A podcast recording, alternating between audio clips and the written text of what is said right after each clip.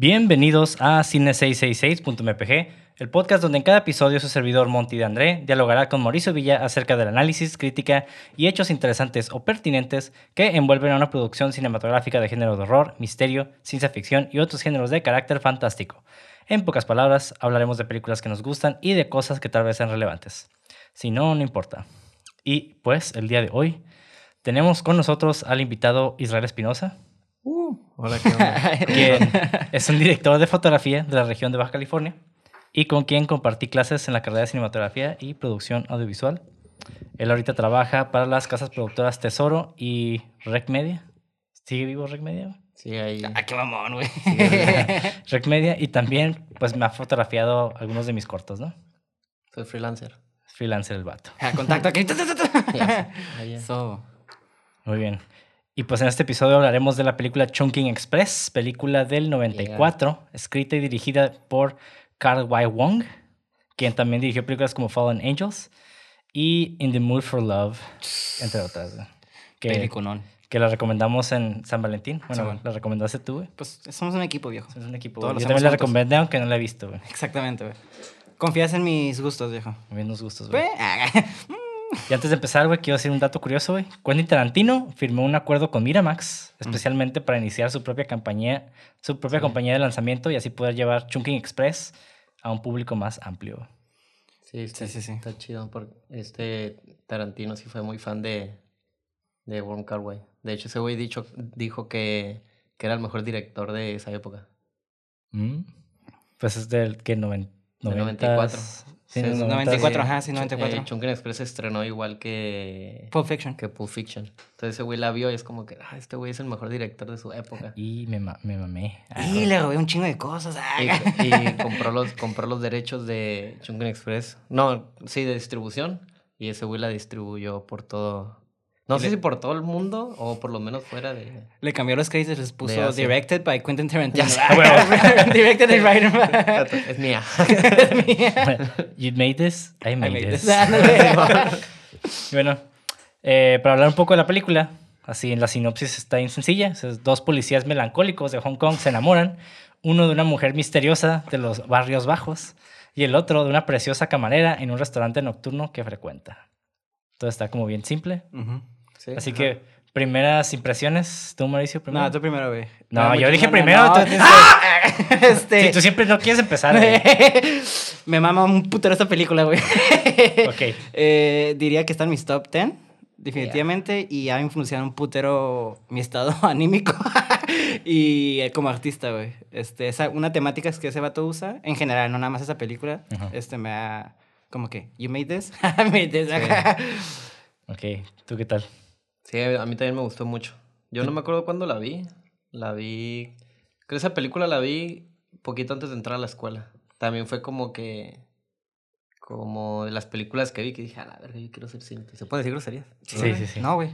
Chingada madre, no. Ah, su puta madre. Sí, fue de las películas que vi y dije, a la verga, yo quiero, quiero ser cine acá. Sí, fue como de las películas como referentes para estudiar Ok. cine. Muy bien. Y pero, de hecho, tú me la recomendaste, güey. ¿Sí? Sí, Es que yo la recomendaste recomiendo como, mucho. como tres veces me la recomendaste y nunca la vi, güey. Ni Pero me esta vez ya- acá, pero sí la recomiendo. De hecho, creo que la, le hice, la, referen- la referencio mucho como para a la hora de hacer cortos. Ujú. También es una película muy referenciada por, Por lo mismo, ajá. por mucho. ajá. Sí, muchos directores de fotografía es como que, ah, sí, mo- como... ¿Barridos? Como ajá. De hecho, sí, fue de las películas por las que se hizo famoso el, este efecto fantasma acá, el blur. El stop printing. Ah, Ándale, de Simón. hecho, estábamos hablando la otra vez de eso. Sí. Que te dije algo erróneo esa vez, que yo asumí, pero ahorita lo. Pero es que de estaba curado porque estábamos como investigando porque realmente no sabíamos qué era. Entonces Sí, llegamos como ajá. a una Pero conclusión. es, es básicamente lo mismo del blur. es- no, Sí, no hay diferencia. Sí. No hay Como efecto fantasma, es Ajá. como las fotos, nomás le bajan al, al shooter y ya. Sí, pero ahorita vamos a hablar más de eso. Ya, este. Técnicamente, técnica. Tecnicismos. Yo personalmente, güey, sí me gustó bastante. No la amé. ¿Y por Y la chingada. ¿Por qué no? Corte, ay, putazos No. el israelillo. Es que, o sea, me gustó bastante, porque Simón. yo la describiría como una película muy libre, Sí.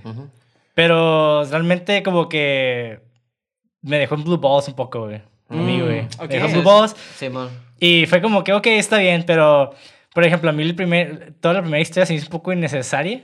sí, sí, o sea, viéndola historia. bien. Sí. O sea, poniéndome mamón. O sea, realmente me, me, me gustó mucho. Ujú. Pero la segunda me gustó muchísimo más. Y me quedé, Sí. güey, me hubiera gustado más ver un poco más de la segunda que de la primera. Sí, de, de hecho, sí. Sí, fíjate que concuerdo con todo lo que te digo- con todo lo que tú dijiste. Lo único que no estoy de acuerdo es que no sé por qué extrañamente así me gustó a mí. Me gustó que fuera como bien, como la primera historia dure como que 40 minutos, 30 minutos. Menos, sí, así como ajá. 30 minutos. ajá. Como Está como bien 40. cortita y como que como que da pie a lo otro. Como que me puso en el mood para estar en ese mood, ¿sabes cómo? Sí, Entonces sí. como fue una carta como de presentación, como un, Sí. como un prólogo, ¿no? Sí, es que entonces, sí.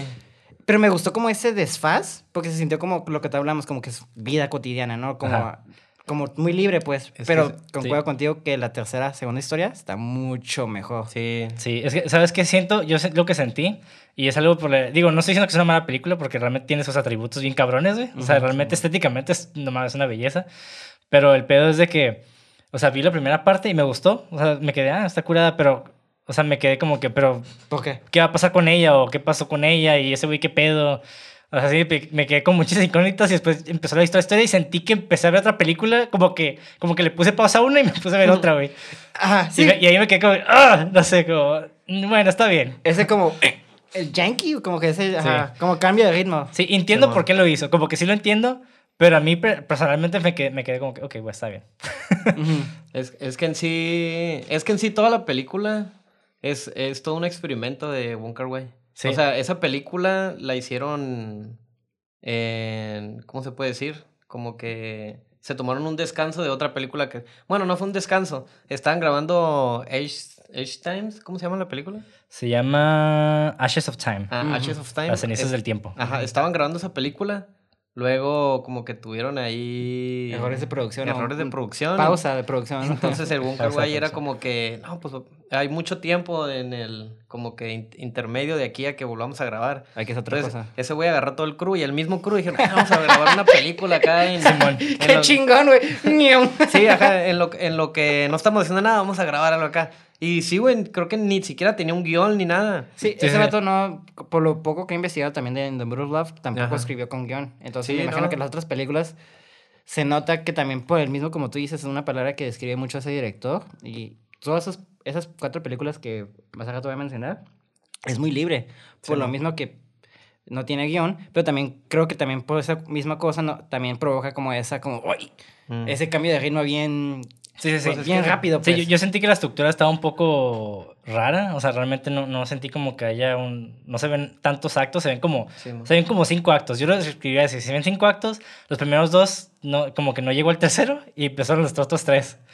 Así lo sentí yo. Ajá. Es que el, est- el estilo de dirección de Wonka Wai, bueno, no, en sí, esta película, o sea, quiere, trata como de romper ese estigma de, de estructura Sí, sí. como de hollywoodense, ¿no? Sí, y, se güey- vale, ¿eh? Se vale. Sí, sí, sí, este, este güey no quería como que, uy, vamos a hacer un inicio, eh, desarrollo, clímax, desenlace acá, como el viaje del héroe. Ajá. Como todo Sí, lo contrario, como, como lo estamos hablando, muy situacional. Es como, es este vato, el primer, el primer, este, el, el policía. Es el- un detective, ¿no? Sí, es un- no me acuerdo. Es un ahorita. policía. Son dos policías. Son dos pol- Ah, ok. Es un policía Uno es el como- 223 y otro es el 663. Ah, sí. Ajá, es un policía civil así. O sea, el vato está como de civil, no, no, no trae Ajá. uniforme ni nada.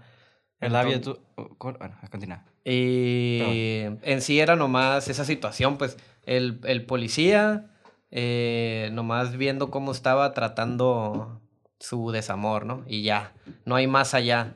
Ah, mi mamá la primera historia, güey. Es que la primera historia está chida, güey. Sí, o no, sea- es que tienen un chingo de cosas muy curadas. Lo que el vato maneja aquí, la, la película, es la dirección. La dirección es, es lo, lo exquisito, güey. Sí, sí, porque sí, es sí. como. eh, se ve tanto la cotidianidad que, o sea, vemos a este güey como comiendo un chingo de latas. De repente está comiendo un putero de, pa- de papitas con. Y me quedé, güey, el vato está bien flaco, ¿cómo puede comer tanto? Pero también eso le Ah. agrega como el. Eh, el valor a que el vato pues está sufriendo y está tratando de llenar ese vacío, ¿no? Con comida. De- Pues, y el- Ajá, perdón. No, no, continúa. Es que de hecho, perdón, Monti. es que se- Y al mismo tiempo, el vato pues está como... ¿Cómo decirlo? Eh, le, da, le da ese, ese feeling de que estás en casa, como que estás en un lugar orgánico, como que no Pues está sí. actuado. De hecho, yo siento Pues- que los personajes de, esa, de las dos películas, bueno, eh, de las dos películas, curiosamente, de la película, o de las dos historias, para ser más, este, como certero, Ajá. Eh, están bien, para mí están bien, este, bien desarrollados, la neta, güey. Me sentí bien identificado con los vatos. Ah, los personajes sí están Ah, súper desarrolladísimos. güey. Algo que me gusta mucho de ese director son los personajes, como los hace como complejos, pero complejos creepy, ¿sabes cómo? Porque la morra que se mete al departamento está Ah, limpiándole sí. todo eso es romántico, pero te quedas pensando, güey, Están ondeados, ¿no? está bien creepy. Y luego el policía que está todavía obsesionado con su Es- pues, pareja y todo eso, no sé, me, me gusta mucho. Que es lo que mencionaba un poquito en The Mood of Love. Ajá. Aquí lo vemos como no tan intenso, pero hay como un creepiness ahí donde stalkiness y eso que se me hace como, a la verga, güey. Le agrega como un cierto nivel de, com- de complejidad, pero también es, ay, como que nos perdemos, que qué romántico, ¿no? Pero luego como es que, espérate un momento, esta morra se está metiendo todos los días a la casa No, este no, güey. no, de hecho, la película todos tienen un chingo de problemas, ¿no? Y ahorita vamos a, agregar- vamos a llegar a eso. vergas, vamos a llegar a eso, es locura. Es que en, en sí, la primera, la primera histo- historia trata como de cómo los personajes están lidiando con la soledad, ¿no? La primera, la primera muchacha, pues, eh, está tratando con la soledad del pedo con su exnovio, ¿no? Ujú. Y el, el otro, el, el Policía. El policía. Eh, está, Sí, bien, eh, güey, está bien chido, está bien chingón porque literal su novia terminó el mismo día de, de ¿cómo se llama esta madre? De April Fool. Sí, del Día de los Inocentes. El día de los inocentes, o sea, el mero 30 terminó con él su novia, es como que lo ata- ah, es una broma, seguramente es una broma. Le Sí, voy a dar cierto. 30 días para que ya me diga que no es una broma. Entonces el vato le dio hasta el primero de, de mayo, que la morra se llama May, ¿no? Sí. Que en inglés, Es en mayo. español es mayo, ¿no? Ajá. En Sí, inglés sí, es. May. Entonces el vato, ¿qué es lo que hace? Que dice, bueno, para que no se me olvide que los 30 días voy a comprar puras latas que se venzan el, el día que mes de los 30 días para yo saber cuándo ya... Cuándo, Ya. que es su cumpleaños, el, el primero de mayo es, no, sí, el primero de mayo es su cumpleaños del vato, y su morra se llama May, Ajá. entonces compra un chingo de latas que se vencen el primero de mayo para acordarse, y entonces está comiendo todas las latas, entonces el último día, el vato de la tienda le da como que todas las que ya se caducan, o sea, se caducan en y dos esas horas, piñas ¿no? funcionan como en tres niveles, ¿eh? Sí, porque también es el nombre de la muchacha, ¿no? O hace referencia al nombre de la muchacha. Bueno, entonces cuatro. Así, Ajá, que, yo, que niveles. yo recuerdo, ¿no? Que tal vez estoy. Porque no la, tu- no la vi reciente. ya la vi hace como dos semanas. Dos meses, digo. O sea, es muy reciente como la tengo. Y la vi ese día como dos veces. O sea, me gustó un putero. Entonces, este, como que. Tengo como vagas cosas. Pero sí, ahorita que estás mencionando cosas, sí es cierto. El vato me mamó eso, güey, como. Me que encantó que sea como bien obsesionado, ¿no? Es que. Sí, ajá. Eso, eso es muy fascinante, güey. Eso fue con una sesión bien creepy, pero también lo, el director lo hace como una manera cómica. Que te quedas, güey, esta película está bien rara porque tiene un mood bien chistoso, porque trata lo Sí. creepiness con Ajá. chistosidad y luego romanticismo, y luego te quedas, güey, no, eso está mal, güey. Que está bien perro eso, güey. Es Está que- bien chingón, güey. De por, la de por sí el personaje ya sabemos que es que el- ya sabemos que el vato no se quiere resignar, ¿no? Como a la, a la pérdida. Y el vato ni siquiera quiere llorar. ¿Qué hace cuando, cuando trae ganas de llorar? El vato se pone a correr. Ándale. Porque dice que, Simón, que casi como suda lo suficiente y no va a tener Ajá, suficientemente no, el- agua para, Simón, para lo llorar. como que está quiere- bien vergas eso, güey. O trata, sea, de, trata de drenar como el agua corriendo. Entonces es como, ya es una, es Pero- una ideología ya de los Pero, personajes. pero- pero se hace bien chistoso esa madre porque me acordé de un chiste de Louis C.K., ¿no? Que dice de que, ah, no, pues es que a mí me recomendaron, una vez pues estaba con una morra, estaba cogiendo, y pues me vine, ¿no? Pero después dije, ah, perdón, no, tengo que parar para ir a tomar leche para seguir, ¿no? Y es como que, güey, pero que, que la pinche leche no es porque es blanca, ¿no? O sea, pero es muy- también me quedé tripeando, ¿no? O sea, aunque te digas, puedes llorar, ¿sabes? Exactamente. Simón. Pero me encanta su razonamiento. pues, Sí, ajá. Trata de justificarse. Como niño, ¿no? Exactamente. Pues es que es un razonamiento al que le da como, para él es válido y si ya si su mente trabaja de esa manera, pues para él, para él va, va a funcionar, ¿no? Sí, y, y- y ambos, ambos policías tienen estas características infantiles, ¿no? Sí, claro. El primero, pues Ah, ese güey, eh, su manera, como que yo lo percibo un poco narcisista y egocéntrico. En el sentido de que, ok, esta morra es broma, no me puede dejar a mí, porque estoy bien vergas, Es ¿no? que O soy sea, yo. Soy yo, o sea, no me puede dejar. O sea, debe ser una broma, ¿no? Ajá. También con la morra del, del bar, ¿no? Con la güerilla, bueno, con la de la, la peluca rubia. Ajá. que, ah, pues voy a llegar y el vato bien sobres. Así como que, no, pues yo estoy aquí para ti. Ajá. O sea, porque tú, o sea, el vato nunca admite que eres el que ocupa ayuda, que se siente solo, ¿no? Ajá. Sí. ¿Y cómo le hace? Pues, ah, voy a hablarle a May, pero a sus papás. O sea, no a ella, porque yo no soy un rogón. Voy a hablar con los papás, porque los papás, este, pues me caen bien, ¿no? Y son mis amigos. Y es como que, se me- eso, se- esa, como, eh, interacción se me hizo muy chistosa. Me güey. encanta cómo se justifica, güey. O sea, siempre tiene una razón de justificarse. Y de hecho, el final de esa historia se me hace bien bonito, güey. Cuando, le, cuando empieza a correr y le deja el beeper. Y ni una muchacha se acuerda de mi cumpleaños o algo así, ¿no? Ajá. Y ya es feliz cumpleaños, chico, algo así. Me quedo, uff, se acaba y empieza la historia y me quedo, ¿qué, qué vergas? ¿Qué Sí, vergas?". ajá, exacto. Yo- y- pero a mí me gustó mucho porque se, se me hizo un, un bittersweet ending como lo que hemos visto, dicho que pues no tenemos que saber como el final y el- todo eso, ¿sabes? Pero curiosamente esa historia tiene como un ciclo.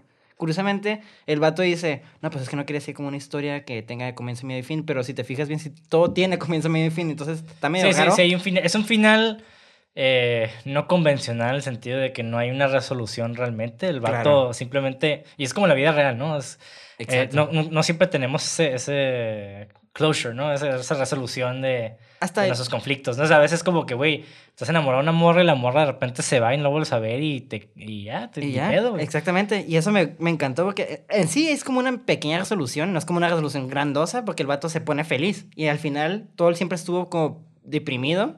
Y el vato como que, ah, mínimo alguien se acordó de mi cumpleaños. Ujú. Y el vato obviamente sigue melancólico, pero melancólico happy. Entonces es como el cambio del personaje muy ligero, pero ahí está, de manera muy sutil. Y me quedé, "Güey, güey, verga, qué chingón es. Qué chingón eh, guion, eh, pero luego te quedas, bueno, no hay guion. Entonces, Sí. Macho, le- les- bueno, perdón. Yo, yo siento que el final está chido porque, como te decía, se va un poquito de lo convencional. Exacto. Yo siento que es más natural porque, o Sí, sea, ¿quién no ha siento- tenido un amor no correspondido? Todos. O sea, entonces siento que por... No, no, ¡Desgraciada, véanme! por- Sí. porque, porque siempre tiene que salir bien, porque siempre Sí, te to- tienes que quedar con Todos ella. hemos tenido así de que amamos a alguien y lo perdemos, así todos. Sí, O sea, ajá. yo creo que no hay nadie exento. Yo creo que si no, no pasas eso, no pasas la niñez, güey. Por eso creo que tenemos, creamos tanta empatía con ese vato. Simón. Sí, o sea, sí, la neta sí, Sí. te agüitas, pero también es como que me quedo, güey, vas a, vas a estar bien. Ex- Y el vato, el vato al final también lo dice, el vato, Ajá. ajá, y está, eso es lo que me gusta, el vato que también se dio su tiempo, todos tenemos un tiempo de procesar esa madre, ¿no? Simón. Y está cura ver cómo el vato lo procesa, negándolo, pero también al momento de procesarlo, luego ve a esta muchacha, ay, voy a usar a esta muchacha para olvidar las otras, ¿sabes cómo? Y es como lo que hablábamos de, un poquito me recuerda al personaje de Good Times, que el vato Ujú. como que, se- no digo que solucionaba algo, pero buscaba otra cosa para solucionar el problema de que ya tenía, ¿sabes cómo? Ajá, Simón. Entonces, este. Pero porque es la manera en que él ya está, ¿sabes? Como, como. Entonces está cura ver cómo el vato al final como que rompe su. Bueno, no lo rompe, pero co- como, que cambia su perspectiva, pues. De Es cierta que- manera. Un shift, ligero es- shift. En la película también lo que plantean mucho es que las cosas terminan, ¿no? Él también por eso se da esos 30 días. Entonces siempre se empieza a preguntar, siempre está preguntándose que si todo tiene, al igual que, que la comida tiene Expedición. como expedición, ¿no? Y si, si el amor tiene expedición. Entonces por eso él se da esos 30 días de, el, si para esos 30 días ella no me dice que es broma, el Ya amor se acabó, ¿no? Ajá. Entonces, el, entonces él sí, creas o no, si tiene, la, la- esa parte sí tiene un final, porque el final es ahí, o sea, se ponle que tú quieres saber qué más va a pasar con él, pero en sí, la, esa historia de qué se trata, del amor con May. Entonces, ¿en qué termina la historia? Que se, acaba, se acabó el amor con ella. Ajá. Se ex- expidió el amor. Entonces ahí ya no hay más que ver después de esa historia porque pues la historia se trataba de él y May, Ajá. de su amor por May. Entonces pues pasan los días, se, se expiden las...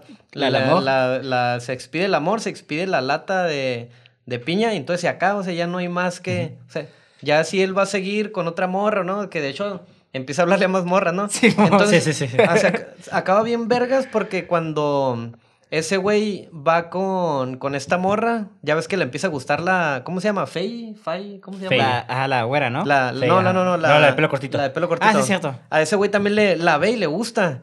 Pero dice... Ya alguien le habló, ¿no? Algo dice como que, no, eh, creo que me enamoré de ella. Pero en 57 minutos él se va a enamorar de alguien más. Ah, sí, es cierto. Ese Entonces- setup está vergas. Sí, Sí, y y- ahí, ahí cuando ahí ya se acaba esa parte es como que ya, ya se acabó la historia de él, ok, estoy satisfecho, la que sigue acá. Sí, está curada esa conexión porque también, ahorita que, perdón, Bueno, ahorita ajá. sorry. Es para no seguir con eso porque siento que estamos Ajá. saltándonos algunos temas, güey.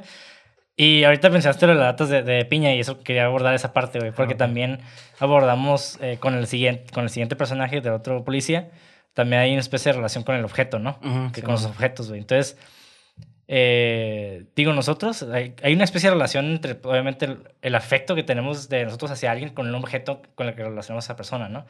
Y según esto hay como investigaciones psicológicas que, hay, que muestran que la parte del cerebro que almacena y, re- y recuerda eventos es posiblemente la misma que integra eh, estas sensaciones experimentadas, ¿no? Como por ejemplo el, el olor de una rosa, el sabor como de, del azúcar o de la miel, dulce. Como el corto que dices, que tú que hiciste de sensorial. Ese es otro, ese es otro, otro tipo de feeling, güey. Ok. Es otro- casi, pero no. Ajá. Y esta, esta parte del cerebro se llama corteza retro es, leer. corteza retroesplenial. La corteza retroesplenial ¿Qué? Está más asociada con la formación de la memoria episódica, Mm. que es el tipo de memoria que es secuencial y registra eventos en nuestras mentes, ¿no? Y debido a que la parte del cerebro que forma la memoria episódica es la misma parte que integra las sensaciones, los recuerdos a menudo se asocian con las sensaciones. Ah. Entonces, las sensaciones conforman el mundo que nos rodea. Por eso, por ejemplo, perdón, es cuando recuerdas a alguien como que recuerdas el olor también, ¿no? Ujú. Ajá. Ah, ya, O ya. sea, entonces, ajá, entonces ese, Vienen conectadas. Ajá, están conectadas. Entonces, siempre que eh, nuestro, cerebro regis- nuestros cerebros registran esta información y a menudo se olvida debido a la falta de eventos significativos e información que brindan estos entornos, ¿no? Como la Entonces- música, ¿no? Ajá, entonces La constantemente estamos, estamos relacionando cosas, nada más que algunas son menos significativas que otras, entonces tendemos a olvidarlos, ¿no? Se van al, se van Sí, al, sí. al subconsciente, Simón. no inconsciente, pero al- a esa parte donde estamos conscientes de ellos, pero realmente no le damos importancia porque No no, está, es en el necesario, ¿no? está en el background, pues, está como Ajá, que... sí, sí, sí, como y- que sabemos que existen, pero no les prestamos atención porque no, no, no, no forman parte significativa de nuestra vida. Sí, ¿no? de- O te, puede- acu- te acuerdas cuando indagas mucho, ¿no? Tienes que indagar mucho para tener esos recuerdos que no había, como esas... O una situación que te recuerda eso y te da como Ajá. tipo, Ujú. como déjà vu, ¿no? Como, ah, ah, Sí, sí, sí. O es cuando escuchas una rola y la estás escuchando y te acuerdas de cosas significativas que pasaron cuando habías recién escuchaste esa canción, ¿no? Bien dolidos el hijo y yo, Sí, ¿no? Acá, sí. O, o- o si vas al puesto de tacos y ves que atacan a alguien, pues siempre que veas, comas un taco, taco, te vas a sí, acordar sí, o, sí, te vas sí. a, o vas a sentir esa sensación de, tal vez, de miedo. El eh, recuerdo. sí, Ajá. del recuerdo. Y eso es como interesante, ¿no? Y en el caso de, del primer policía, el, el, el 223, que es el... Se llama Hisibu, ¿no? El, morro. No te voy a decir qué pedo con los nombres, la neta. Ah, bueno, ese güey, ahorita hablando de las piñas, También se me olvidaron, la neta. el vato de las piñas. Ah, yo lo apunté, yo porque lo apunté, ¿no? Hisibu, sí, Hikibu, ¿no? Algo así. El güey que está melancólico. Sí, lo- pues todos, ¿no? Bueno, y El, ese unifor- güey. el uniformado, hombre. Ajá, el, uniforme- el primero. Y ese güey, el morro, este, relacionó su. Porque él va- dijo, ah, pues la piña es la, es la comida favorita de May, expira en mayo. O sea, realmente el vato Ah. le dio ese simbolismo Sí, sí, sí. como afectivo a estas latas de, de, de piña, ¿no? Inclusive el vato se obsesiona tanto que se come un chingo, o sea, se come tantas, no por el hecho que tenía hambre, sino por el hecho de que, una, por eso decía que funcionaba a diferentes niveles, ¿no? Ujú. Una, decías de que, del nombre, ¿no? Dos, el hecho de llenar un vacío que hay dentro de él, porque también es parte del deseo, ¿no? Y Simón. te voy a meterlo con el deseo porque hablamos de eso en Beer Sí, sí, Life, sí. porque quiere, quiere, no, quiere obtener algo que pues es imposible para él en el momento, ¿no? Ujú. Y dos, pues es este, esta relación afecto, perdón, tres, la relación afecto, ¿no? De que pues este era su comida favorita, ¿no? Y entonces yo le estoy dando esa importancia porque quiero apaciguar mi dolor, porque yo, yo soy alguien que no puede estar dolido, Ujú. ¿no? Y, y, y- Que es, viene como la egocéntrico y tipo de arrogancia, ¿no? Ajá. Y ya el cuarto nivel, que es lo que te decía, es de que, eh, ahorita lo que dijiste, ¿no? De la expiración. ujú. Simón. Y es como que, bueno, o sea, es que sí es cierto, o sea, ya cuando expiró, eh, físicamente el- el- la comida es porque ya se rompió ese lazo simbólicamente, ¿no? Sí, sí, y, es, sí. y- y es algo que le dio realmente, es como, Sí. Sí, sí. es como si yo les dijera ahorita, ¿no? De que... En sí, cuanto se acabe este podcast, ya no somos amigos, ¿no? Mauricio? Simón. Ajá, y, y aunque, sea, Arre. aunque sea broma, como que... Ay, se-. Ay, no, no, digo, y aunque sea broma, y aunque sea broma, sí se va a sentir como que... ¿Qué pedo, Era no? cura, así Ajá, como sí, que... sí. No, era cura, güey. Sí, Sí, sí, no. sí, como que... es- que sí, sí, eso es algo bien, bien como que, que sí me cayó el 20 bien machine que cuando se acaban las piñas hasta el vato dice, ay, me empezó a doler un chingo la panza, dice, Sí, cierto. me, me cayeron mal las piñas. Bueno, y yo siento que fue como una simbología de decir, pues, como Este amor ya me está cayendo mal. Te obsesionaste que, mira, te, te lastimó y hasta él lo dice, a ver si, si el alcohol me cura el dolor de estómago. Es como que, no, ¿cómo te lo va a curar, no? Pero para lo mejor para él esa sí es la manera, ¿no? Ajá. Y estaría curada como... ¿Y por qué no, no? Relacionar el alcohol con la, con la muchacha rubia. O sea, porque así la conoció. En un bar, ¿no? Sí, en un Ajá, bar. sí, Entonces también el, el alcoholizarse es como que... El vato es, es como una especie de adicto al amor, ¿no? Casi, casi como Sí, que ajá. quiere consumir lo más que pueda. Es un senses, eh, un romántico tonto, pues. un- Sí, sí, ajá, sí. O sea, el, el estar fantaseando de ser caminar por la calle y ah, pasamos a .01 centímetros de cada uno y, y puede Sí, sí, significar el afecto y conexión entre los seres Bien, humanos. O sea, dra- bien dramático, ¿no? Romanticiza todo, pues. Pues Sí, es una sí, persona sí. tan romántica que cualquier cosa, que la muchacha me vio con esto, en esa sensación es muy especial Pero- y de seguro le gusta. Pero que hasta, hasta todo el ambiente de la, de la película va también, porque en sí todo es un film noir, ¿no? Como que las voces en off y acá. Ajá, es y como- detectives, y luego su mo- la que ahora va a ser su novia que le gustó, una femme fatal y. Y sí cierto, o sea, sí, sí. sí existe ese tropo de la, de la, de la mujer que puede llevar a- al- al protagonista al Sí. lado oscuro, ¿no? Sí, sí, sí. Y tenemos, pues, la primera, pues, obviamente ella vemos que es una delincuente, ¿no? O sea, Sí, realmente transporta droga y siempre está buscando... Forma este, de cómo, ajá. Forma de cómo hacerlo y termina matando gente. Sí. De hecho, mata a un vato, ¿no? Al final. Creo que es su exnovio. Ajá, mata a varios, Ajá. creo, de hecho. Creo que el Ajá. del final, el que mata. Es su ex, Según. Es que hay- no sé si hay algo por ahí que se me, que se me escapó. Según yo, ella también estaba buscando. Porque ella tiene una lata también. Y está esperando una ah, sí, fecha. cierto. Ella está esperando una Sí, fecha. cierto. Entonces, cuando Ah, esa fecha llega, ella va y mata a ese güey. Según yo, ese era su exnovio. Que estaba esperando que. Creo que. No, no, no. Es por lo de los indios, ¿no? Que los iba a meter con un chingo de droga. Ajá. Entonces se le escapan, entonces creo que le dan hasta esa fecha para encontrarlos. Sí, o sea, ella o si también. no, cuello. Ajá, ella también tiene una fecha de expiración, por así decirlo. Sí. Oye, sí es cierto, esa es la conexión de los personajes. Sí, sí es cierto, no me había cuenta. No me había acordado. Sí, sí, sí.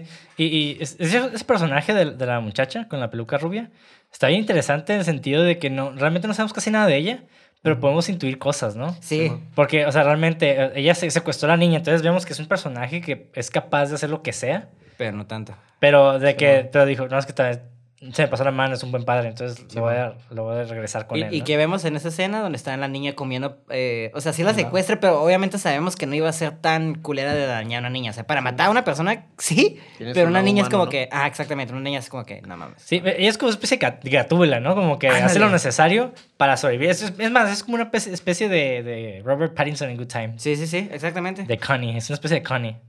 Sí, sobreviviendo. Creo que la comparaban con una actriz estadounidense. Pero... Greta Garbo. Ah, que decían que era la Greta Garbo No sé. Es una, es una Que- actriz de los entre los 20 y 40.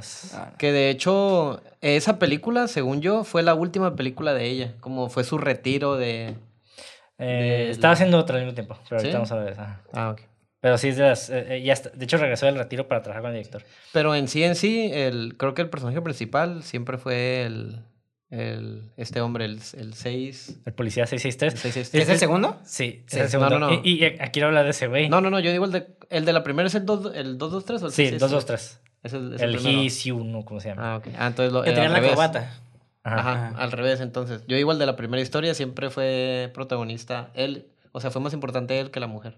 Sí, en Sí, el sí. segundo como que sí comparten protagonismo. Sí, ¿no? ajá. el y el policía ajá, 663. En el segundo siento que fue más la chica. Sí, es que yo creo que la muchacha fue más usada como crear como este misterio. Sí, y porque el vato pues se enamora muy fácil de cosas. Entonces realmente no conocía a la muchacha. Entonces ya se enamoró de Es- él con es cosas bien fáciles de Y eso, el policía de 663 es lo que voy con la relación afecto y objeto, ¿no? Realmente el vato, yo siento que el güey eh, es- es- está casi igual o si no peor que el primer policía, ¿no? Porque el vato, el, El segundo. segundo. El que salió, el actor de Sh- Shang-Chi. sí, el actor de Shang-Chi y también salió Tony Leung.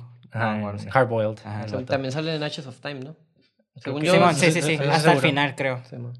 Ah, pero ese güey, ¿por qué digo esto, no? El, el güey, pues la dejó esta, su ex, que era hermosa, y duraron como cinco años juntos. Simón. Ah. La tipa se fue y el güey, o sea, quedó tan, tan quebrado que no, eh, estaba en la negación el vato, o sea, ya va a regresar. E- Eso es lo que él, estaba diciendo, todo- se está diciendo todo el tiempo, ¿no? Hasta le decía sus, de esta manera como que, aparte de la- del afecto que tenía hacia los objetos porque eran de ella, porque eran de ella, también era eh, el pedo de, pues que si me deshago de estos objetos, me deshago de ella. Entonces también le, como proyectaba su dolor en ellos, ¿no? Como que no estén tristes y ahorita va a regresar y... Ay, güey, eso se me hizo bien chistoso. Bueno, chis- se me hizo bien bittersweet. Porque como que, pues, todos hemos tenido como peluches y eso, ¿no? Es como Sí, que sí. te duermes con el peluche para que recuerde todo eso. Es como lo tratas como, el objeto se vuelve como algo bien... como, no sé cómo si, si existe una palabra, como si fuera un dios, o como empiezas a meterle como a tratar esas cosas que dejó la persona, o que asocias con la persona como si fuera algo más que el objeto, ¿sabes cómo? Ajá. Una reverencia, algo así, pues. O sea, pues un pinche peluche ya, güey, pero tú lo tratas como si fuera un niño, ¿no? Que Sí, lo sí, sí. humaniza los objetos, ¿no? exactamente, Sí, sí. exactamente. Sí, eso es lo, lo...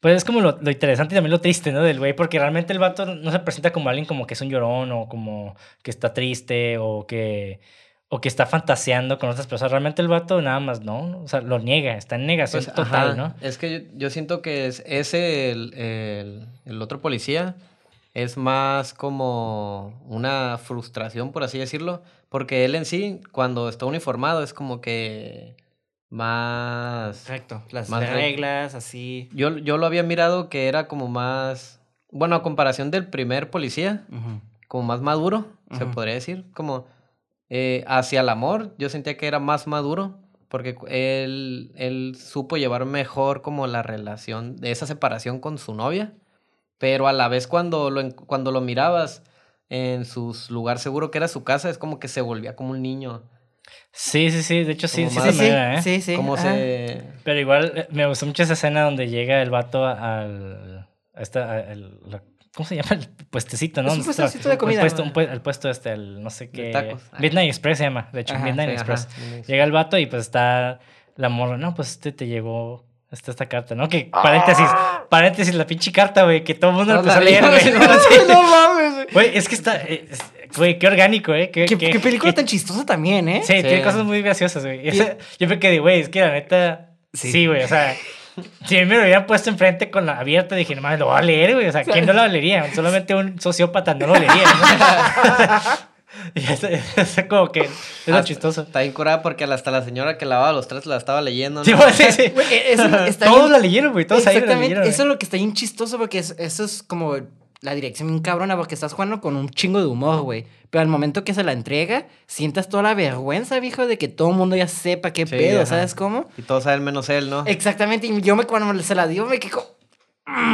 Sí, pero, pero me gustó esa parte de an- antes de que todos lo leyeran, de que el vato tuvo la oportunidad de llevarse y dijo, no, mañana la, la regreso. Porque igual está negación, no quería saber, no quería Sí. saber que lo habían abandonado, ¿no? Sí, Y exactamente. entre más lo postergaba, es como, si no lo veo, no, no, no, No existe, pasó. ah, no pasó. Ah, sí. le, le pegó más en el... Es que hay, hay algo bien curada, a él le pegó más en el ego, porque si te acuerdas, este señor, el señor de los tacos, o el señor es el, el primo de la, De la muchacha. de la muchacha, Fey, ¿no? él le decía como... Es que, haciendo analogía a la comida, ¿no? Es que llévale otra comida, siempre le das lo mismo. Siempre le das lo mismo, a ver, llévale ahora pescado.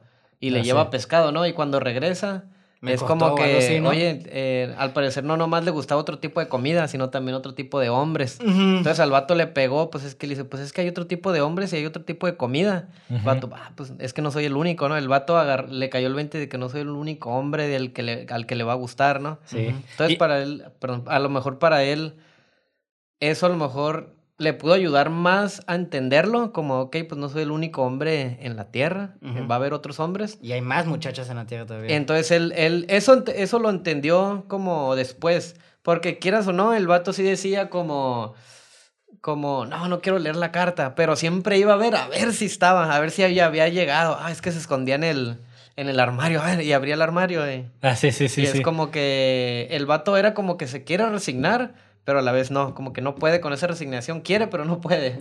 Está Sí. curado porque el, el primero es como que están más en negación, pero el- este vato está como más en aceptación, pero le da miedo dar ese último paso, ¿sabes Sí, cómo? ajá. Como que ya está en la línea final, pero como que Yo- es que los dos están en negación. Yo no Sí, Sí, diría que- los dos están en negación, pero el... uno no está tan negación como el otro. El segundo se me hace muy en negación. Eso de no querer abrir la carta y Sí. todavía tener los peluches. es- Yo voy a tirar los pinches peluches el primer día, güey. Pero a mí, a mí se me hace un poquito más maduro que el primero. Menos romántico, más bien. Sí, sí, El- sí. El vato- Bueno, es que el tirar las cosas. Menos infantil, porque el Sí, vato, el vato tiene sus ideas medio infantilonas. Sí, a- pues sí. si- Siento que el segundo. Yo me identifiqué más con el segundo. A lo mejor Sí, y, sí, sí, y uno se identificó más con el primero. Porque Yo no sé, dos. pues. Porque si. No sé, si te termina tu novia de cinco años. Es como que, ay, tengo que ser fuerte. Siento que va, siento que el, que el segundo es un poco más, se puede decir, va por más como un- un poquito más machista, por así decirlo. Como que no quiere expresar sentimientos. Sí, sí, sí. Ah, porque es policía, soy Sí, hombre. ajá. Bueno, pues los dos, porque el primero dijo, voy a correr hasta que no pueda llorar. Ajá, también. también. de alguna manera, pero también el primero era un poquillo más inmaduro, ¿no? Sí, Es que sí, son sí. actitudes bien niños, güey. Sí, porque la sí, neta, sí, sí, Yo sí. no lloro porque soy... Sí, digo, Pero estás... digo hay, hay muchos, llorando. hay muchos adultos que tienen también atributos eh, infantiles, ¿no? Y eso es normal, pero bueno, no es tan normal. Bueno, Sí, depende, ¿no? Depende. Sí es normal porque es una manera de conllevar ciertas cosas, ¿no? Si para ti te funciona más conllevar de alguna manera esto, pues para ti va a ser mejor, ¿no? Que de esta manera. Simplemente eran personajes diferentes. Ninguno estaba mal. Diferentes pero parecidos. Ajá. Sí, y, y no sé, a mí me gustó mucho eso, ¿no? Porque vemos al, pol- al- ambos son policías. ¿Qué significa esto? Que son, tienen un, como un régimen muy estricto, ¿no? O, o son, eh, o, va- o vuel- ¿cómo se, cómo, se, cómo se le dice esto? Navegan bajo la vela como del orden. Y en cambio, estas dos otras act- eh, contrapartes, que la muchacha del, del- de la peluca, pues es, digo, tiene su Caos. orden, tiene su, pero es más caos, ¿no? Ajá, tiene su... Y este, es lo que vamos con la Fe fatal en este caso, ¿no? Porque obviamente ella pues era una criminal, pero si vemos a Faye, realmente Faye pues era una muchacha trabajadora, pero también, ¿qué es lo que dice, no? Pues no sé a dónde voy, ni siquiera sé qué quiero estudiar. Muy Realmente estoy, estoy aquí porque pues le voy a ayudar a mi tío nada más, realmente yo no quiero estar aquí. No sé si me quiero ir o no. Ajá, y como que empieza. Y, pero realmente Muy siempre. Ajá, y realmente siempre está retratando su deseo a través de la canción. Hay una canción como Ah, sí. que la repite como cuatro, cinco, seis veces. Que era ahí a California. California, California, Me amaba el soundtrack, güey. Es de, de, de mamas y... ¿Cómo de mamas? La mamas en the papas. Ah, de mamas the De papas. Mamas and the Papas.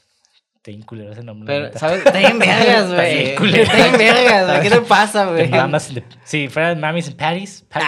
The Mamis and the Daddies. Ahí sí. la nueva Ah, versión sí. rap acá. A mí me hubiera gustado más que... Bueno, es que está chido. ¿Sabes qué presenta mucho la película? Que los... Que de alguna manera los contrarios se atraen. Porque Eh. siento que hubiera estado un poquito... meh, porque quieras o no, esta, el- la mujer de la, siguiente, de la segunda historia se hubiera llevado mejor con el... La Faye. Con el, ah, con el, El primer la- actor. Con el primer actor. El policía, ajá. Y ¿Quién el- sabe? Y el ¿Quién policía sabe? se hubiera llevado mejor. Bueno, más bien las personalidades iban más como el, el segundo policía con la primera mujer y el primer policía con la segunda mujer. No, con la policía y, el- y la muchacha, el Tony, le voy a decir Tony, mi compa. Ah, Tony. Tony. El Tony, el, El actor. 663. Con el 663, con la muchacha, no creo. Yo creo que, el- de hecho, el 663 siento que es muy rígido para la muchacha. Sí, pero es que también Por ¿sabes eso qué? le gustó mucho a la muchacha, la joven, que era como... Yo, es, yo siempre he dicho, los, los polos Sí, sí, sí, es que fue eso, es que los- Y eso está súper curar como... Pues Es el que vato muy serio, muy rígido, la muchacha como bien pendeja, no sí, sé es qué que fue lo chido. Y luego, es que eh, eh, dicen, ¿no? Que te consíguete a alguien que te. que. Ay, güey, se me fue. Pero sí, va por ahí del. De, de- Alguien, alguien que te aterrice o alguien que te despegue. Sí, ajá. pues, Ajá, o sea, ajá. alguien diferente a ti. O sea, qué hueva andar con alguien que, que tenga tus mismos gustos, que todo se. O sea, está chido que, que te enseñe cosas nuevas, pues. Ujú. Consíguete a alguien que te enseñe cosas nuevas. Ándale. Sí, sí, ¿Cómo? es, es manera de siempre estar evolucionando, ¿no? Sí, Porque ajá. es, es algo del ser humano, ¿no? Es, siempre estamos en constante cambio, de todo el mundo, de hecho. Estamos, estamos en constante cambio, pero igual o es mejorar o empeorar, o sea, realmente... Pues sí, ajá. ajá. A Lo, único que es para siempre es la muerte, ¿no? Es, lo que dicen algunos, güey. Entonces, la yo siento que la segunda pareja para mí fue acá. Sí, güey. O sea, fue, era la- esa manera era una pareja perfecta, güey. O sea, el vato bien rígido, no le gusta la música ni nada, y la para morra. ti. Para ti. la, morra, bueno, en- en- así en, en las historias, ¿no? Sí, sí, sí. Porque, o sea, a la morra le gustaba bailar, viajar, bla, bla, y ese güey era como que no, yo, yo me quedo en mi ciudad y ni escucho música y soy rígido y bla, bla, ¿no? Y la morra es como que hasta le compró peluches, le compró más pescado. Ese le decía un chingo, un putero de Sí, cosas y, y ni matan ni en cuenta. Lo de ella a mí se me figura como que es una... Es, es- esas como personas que quieren la aventura siempre. Nada más que están ahí por la aventura, ¿no? Tanto por el- la estabilidad, ¿no? Pues sí. Y, y ella lo vio este como este proyecto de como, ah, es una aventura, pero tampoco me quiero relacionar con él muy directamente Mm. porque también es como ese miedo al rechazo o el miedo a que lo más probable es que no funcione, ¿no? Porque este güey es un policía y yo la neta no quiero estar como atada a algo, ¿no? Ajá. Es que, ay, güey, para mí, eh, Chunky Express tiene uno de los mejores finales que he visto en mi vida, güey. Sí, La la- neta, el final de la segunda historia fue... A mí me mamó un putero ese final, güey. te lo juro.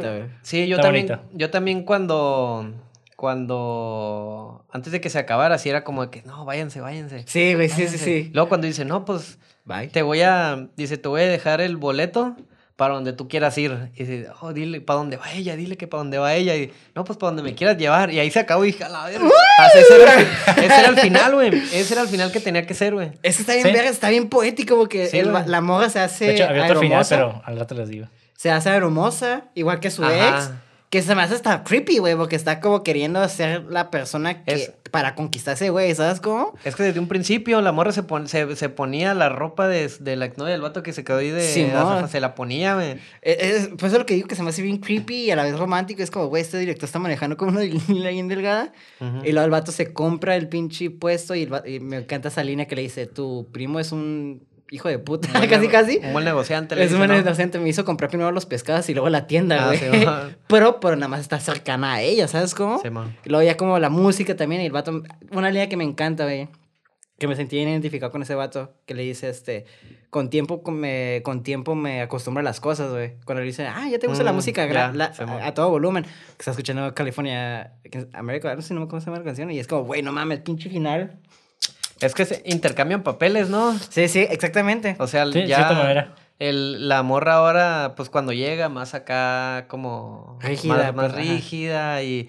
No, me convertí en azafata y dice, no, compré la tienda y estoy Sí, escuchando... Hasta y, ahí... y poético, igual que su ex, ¿no? Como que, bueno. así como-. Sí, y luego el... el- el Como que te entender que tampoco va a funcionar. A mí me figura como que tampoco va a no, funcionar. no sé si te acuerdas Pero que va a hay, estar bonito mientras que dure, viejo. Simón. hay una escena en la que cuando están platicando y que está la música a todo volumen y como que no se escuchan y que, ¿qué? Ah, ¿Qué?" sí, sí, está y, clara. le, y le baja la música, ¿no? Y al final también, ahora es al revés, no están hablando y él, él va y le baja la música. Exactamente, güey. Sí, es, ah, güey, es que está bien verga. eso sí- Ah, güey. Y, y algo- hay una hay, esa, hay una frase que dicen como de a, a la larga te acostumbras. Ah, no, no. algo así le dice como de que toma tiempo para que te acostumbres Sí, a algo, pues sí, ¿no? ajá, es lo que decir. Y entonces está incurada porque pasa un año. Es- no sé si te acuerdas cuando se juntan para ir al, al California, al, al- como un bar. Ah, sí, güey, que, el vato no llega. Que ella llegó más temprano, güey. Sí, es que Ok. se quedan de las 8 y llegó a las 7.15. Ah, Ajá. para, sí, cierto, sí, cierto. Y entonces es como que, como, ¿qué pedo? De que sí, o sea, sí llegaron, la- sí se iban a ver y todo, pero la morra se locó y dijo, ah, me voy a ir a California. Es que fue el miedo, viejo. Sí, sí, ahí- sí. e- e- Ella como que no se animaba a irse por, porque tenía el dinero. Ella decía que estaba ahorrando y ya tenía para irse, pero era como de que pues, no se animaba, ¿no? Y esa es parte de la falta de orden en su vida, ¿no? Pero cu- fue aquí cuando dijo, es que si él, yo creo que se quedó tripeando, ¿no? Si él llega, Yo no me voy a ir ya. exactamente. Entonces, este es el momento. Entonces, ya me voy a ir. Pero también está curado porque el vato también nunca llegó, ¿no? O sea, los dos nunca No, se sí quedan. llegó. No, sí, Ah, hasta el vato llegó más temprano, güey. O sea, Ah, yo llegó no- más temprano, pero la morra llegó más temprano. Para irse, sí, sí. es- Porque- El llegó como a las 7.45, ¿no? La- ajá, es que la Ah, morra llegó más temprano Sí, por si se arrepentía a irse. Exacto. Y entonces el vato llegó también más temprano por si la morra se arrepentía. Pero no chocaban. Es que no Porque hasta- lo del boleto que se mojó, ¿no? Ah, Simón. Hasta, el- hasta él dice, voy, llegué más temprano por si se cancela el vuelo. O sea, dando referencia a si ella... Ajá. No, por si no quiere ir. Por Ajá. si, eh, por si ella llega primero y de repente no me ve y se va. Ajá, Pero sí, pues sí. él no contaba con que la morra llegó como una hora antes. Simón, y sí, se fue. Pero está bien chido cuando al final lo cuentan, la morra lo dice como de que no, pues que sí fui, pero llegué más temprano pues me arrepentí. y él dice, no, pues los dos sí estábamos en California, pero en California es diferente. Está bien perro porque también la morra le avienta como una indirecta por el boleto. Le dice, Mm. ¿qué? Esto es como que, que estás cayendo. Ah, no, estoy bien cómodo, boleto. Ah, para que no te tape tanto la cara, pues, eh, por la el video. Ah, mal, me- ah, no. Este. Güey, es que es, es para ver los dos, ¿sabes cómo? Ya, ya, ya. Pero bueno, es que se me olvidó que estamos grabando. No estoy acostumbrado todavía. Ah. Como que. no, eh, pero está súper verga porque le dice, ah, pues es que seguro ni me dices, le dice el, el, el segundo doctor, el segundo policía, ya me. El doctor.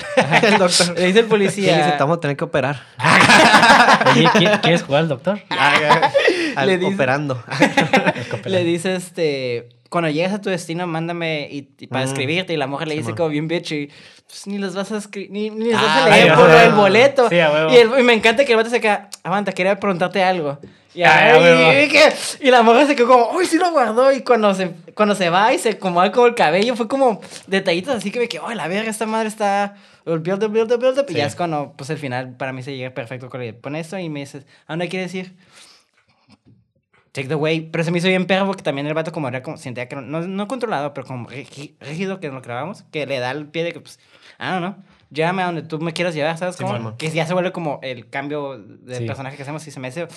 Y regresando, regresando un poquito con Faye a la parte de cuando ya está arreglando el departamento, ¿no? Ujú. De cierta manera, yo siempre, ya, ya he dicho varias veces, creo que en este podcast, de, de que los, los hogares o las casas, igual en los sueños, tienden a representar como la- al ser humano, ¿no? A la misma persona, ¿no? Ujú. y, y más que nada porque visualmente, eh, más bien estéticamente, rep- representa lo que hay en tu interior, ¿no? Ujú. Y el hecho de que ella estuviera entrando a arreglarlo, también de cierta manera es como que el, simbol- el simbolismo de, ah, también está como ayudándole emocionalmente Simón. a, a superar a, a este desastre que, ajá, que quedó después del abandono, ¿no? Ujú. Y está cool porque también pues vemos este, pues la morra eh, lo está disfrutando, ¿no? Es como un disfrute también.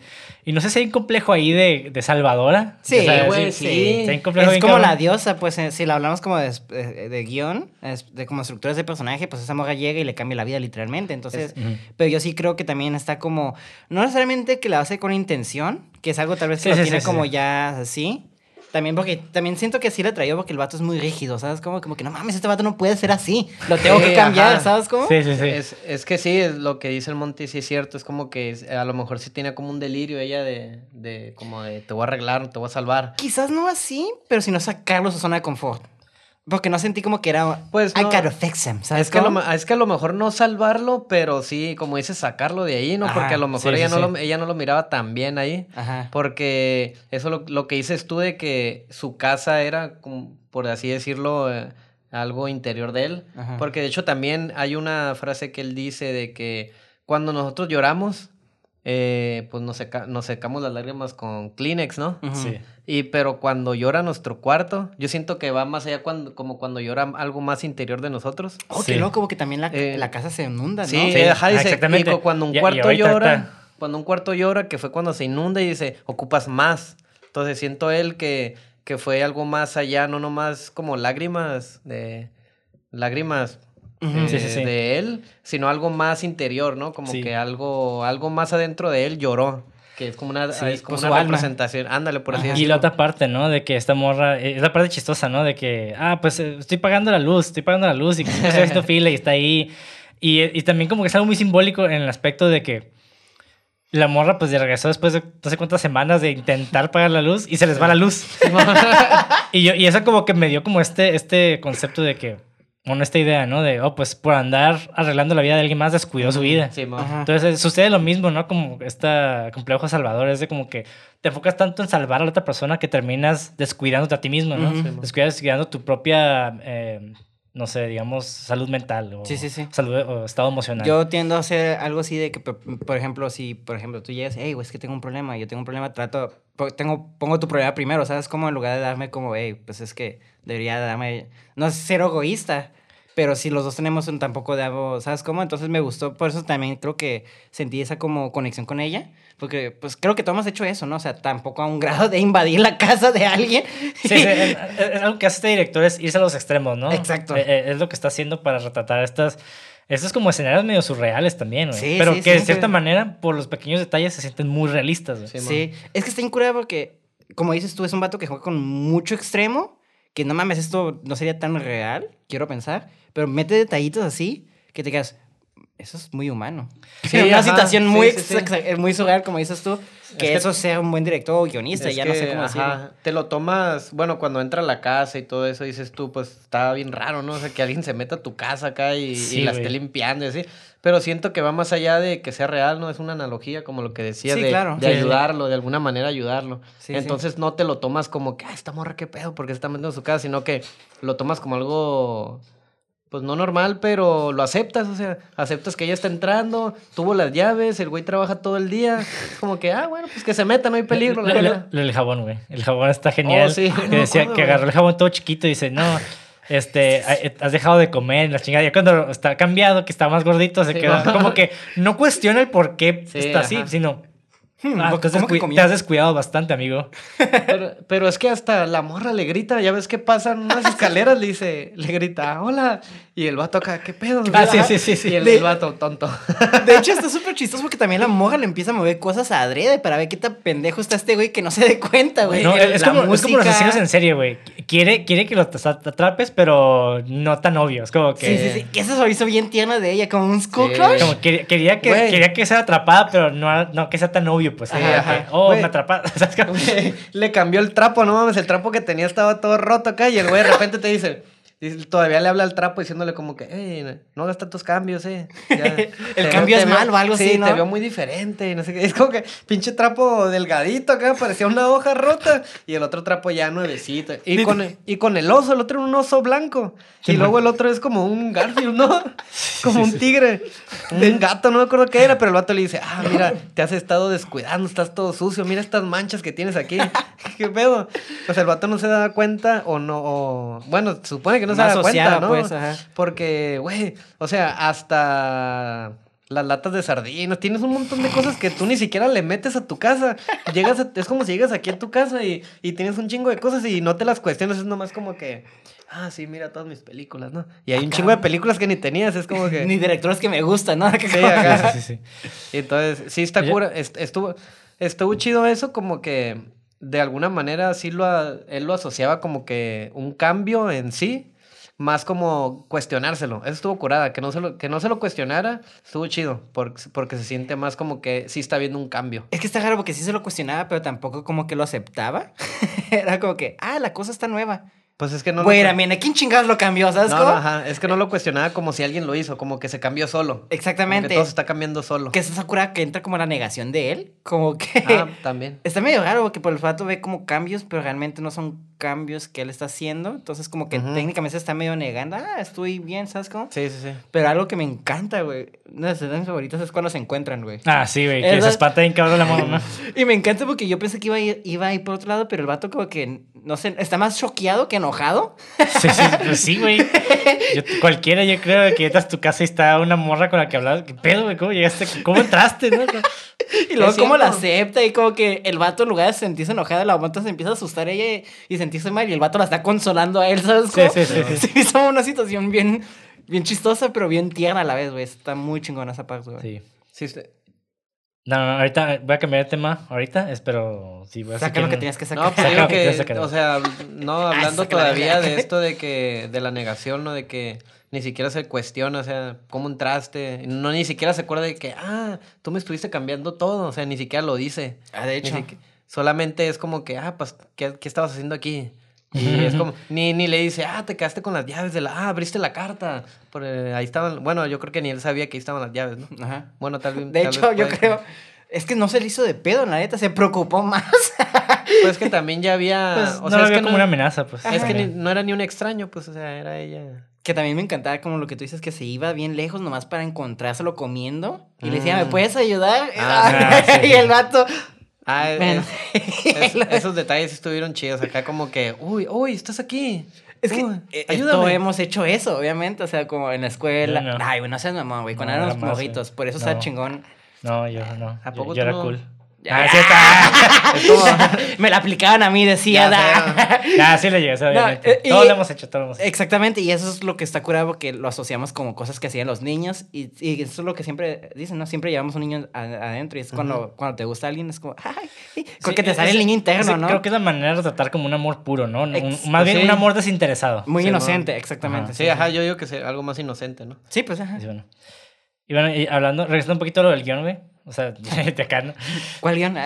No, es de que sí, realmente sí escribió como un, un bosquejo del guion, obviamente. Un pero el vato filmó la se- en sec- una secuencia, filmó la película como una secuencia, así seguido. Es como un road trip. Y el vato lo que hacía era escribía cada escena la noche anterior, güey. O sea, una- o el, o a veces el mismo día, güey, en la mañana, güey. A la verga, güey. Entonces, eh, entonces el vato, pues, está en cabrón, ¿no? O sea, se levantaba el director, y dice, ah, pues voy a escribir algo para ¿Qué hoy. se me ocurre hoy? Sí, no, que bien pelada, güey. ¿Qué tan vergas estoy, güey?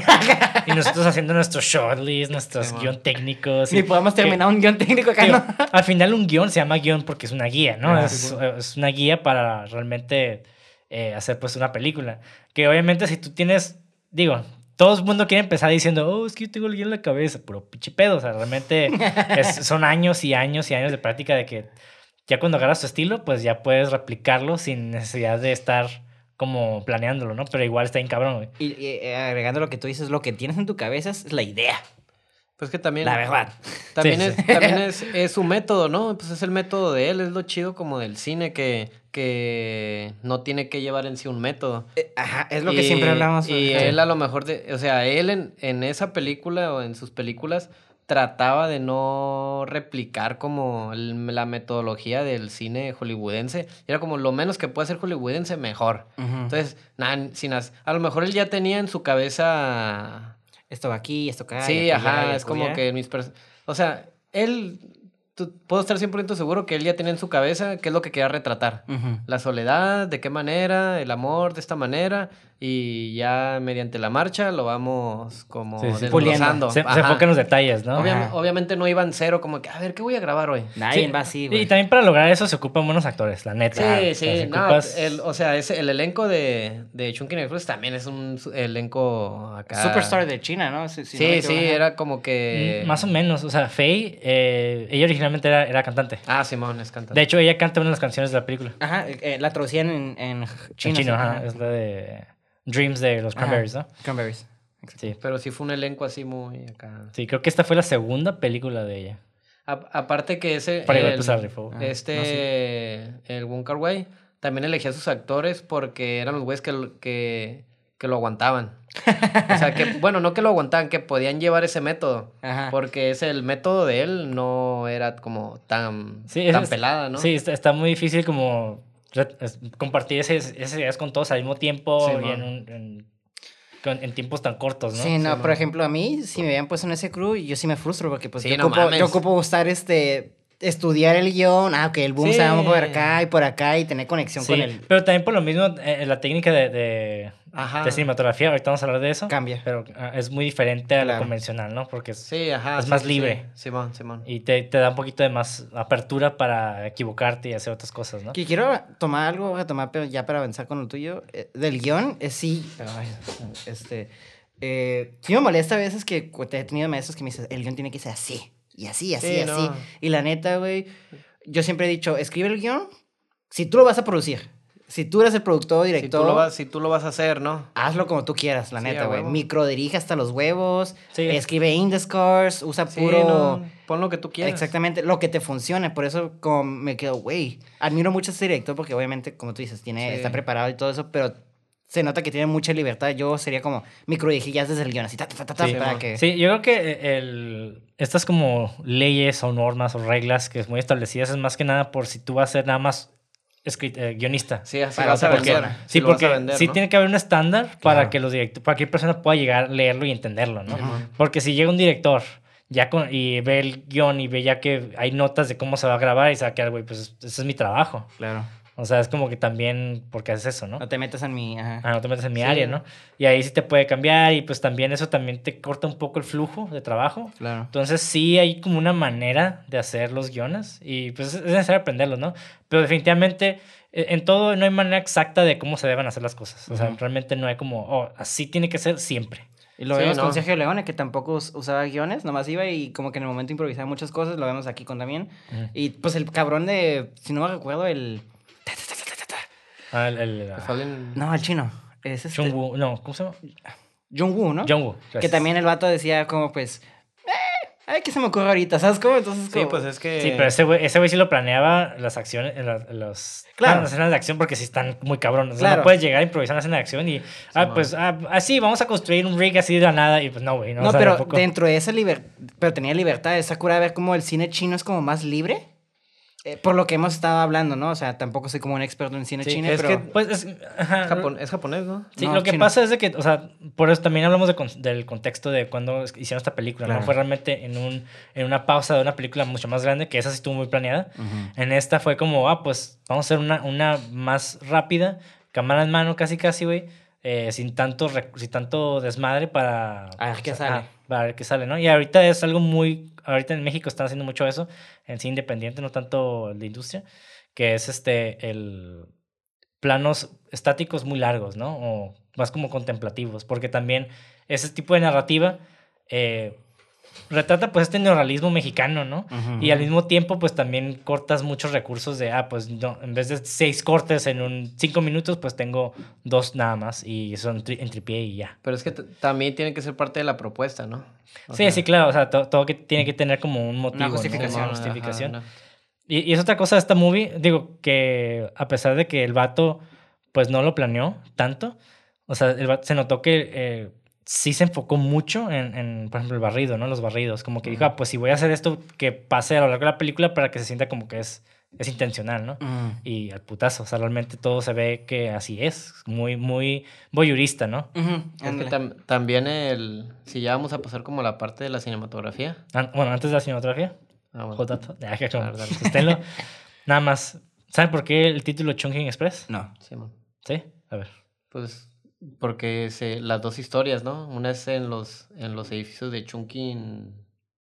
¿Chunkin qué? Como un lugar de... O sea, los edificios de la primera, es- del primer lugar donde se sitúa se llama Chunkin, no me acuerdo qué más. Ajá. Chungking Mansions. Ah, Chunkin... Chun- es, Chunkin una, es, una- Mansion. es un albergue. Simón, ajá. Y la segunda historia está en Madna- Midnight, Midnight Express. Express. Entonces, Chunkin Express, como que Ah. las dos. Ajá. Clever. Sí. Ajá, sí, sí. Pero está curada, o sea, realmente porque sí suena como, Como algo. como algo así. Como así, como rápido, ¿no? Pero sí, son, son dos conceptos diferentes, dos, Ajá, dos locaciones que fun- funcionan muy bien en un...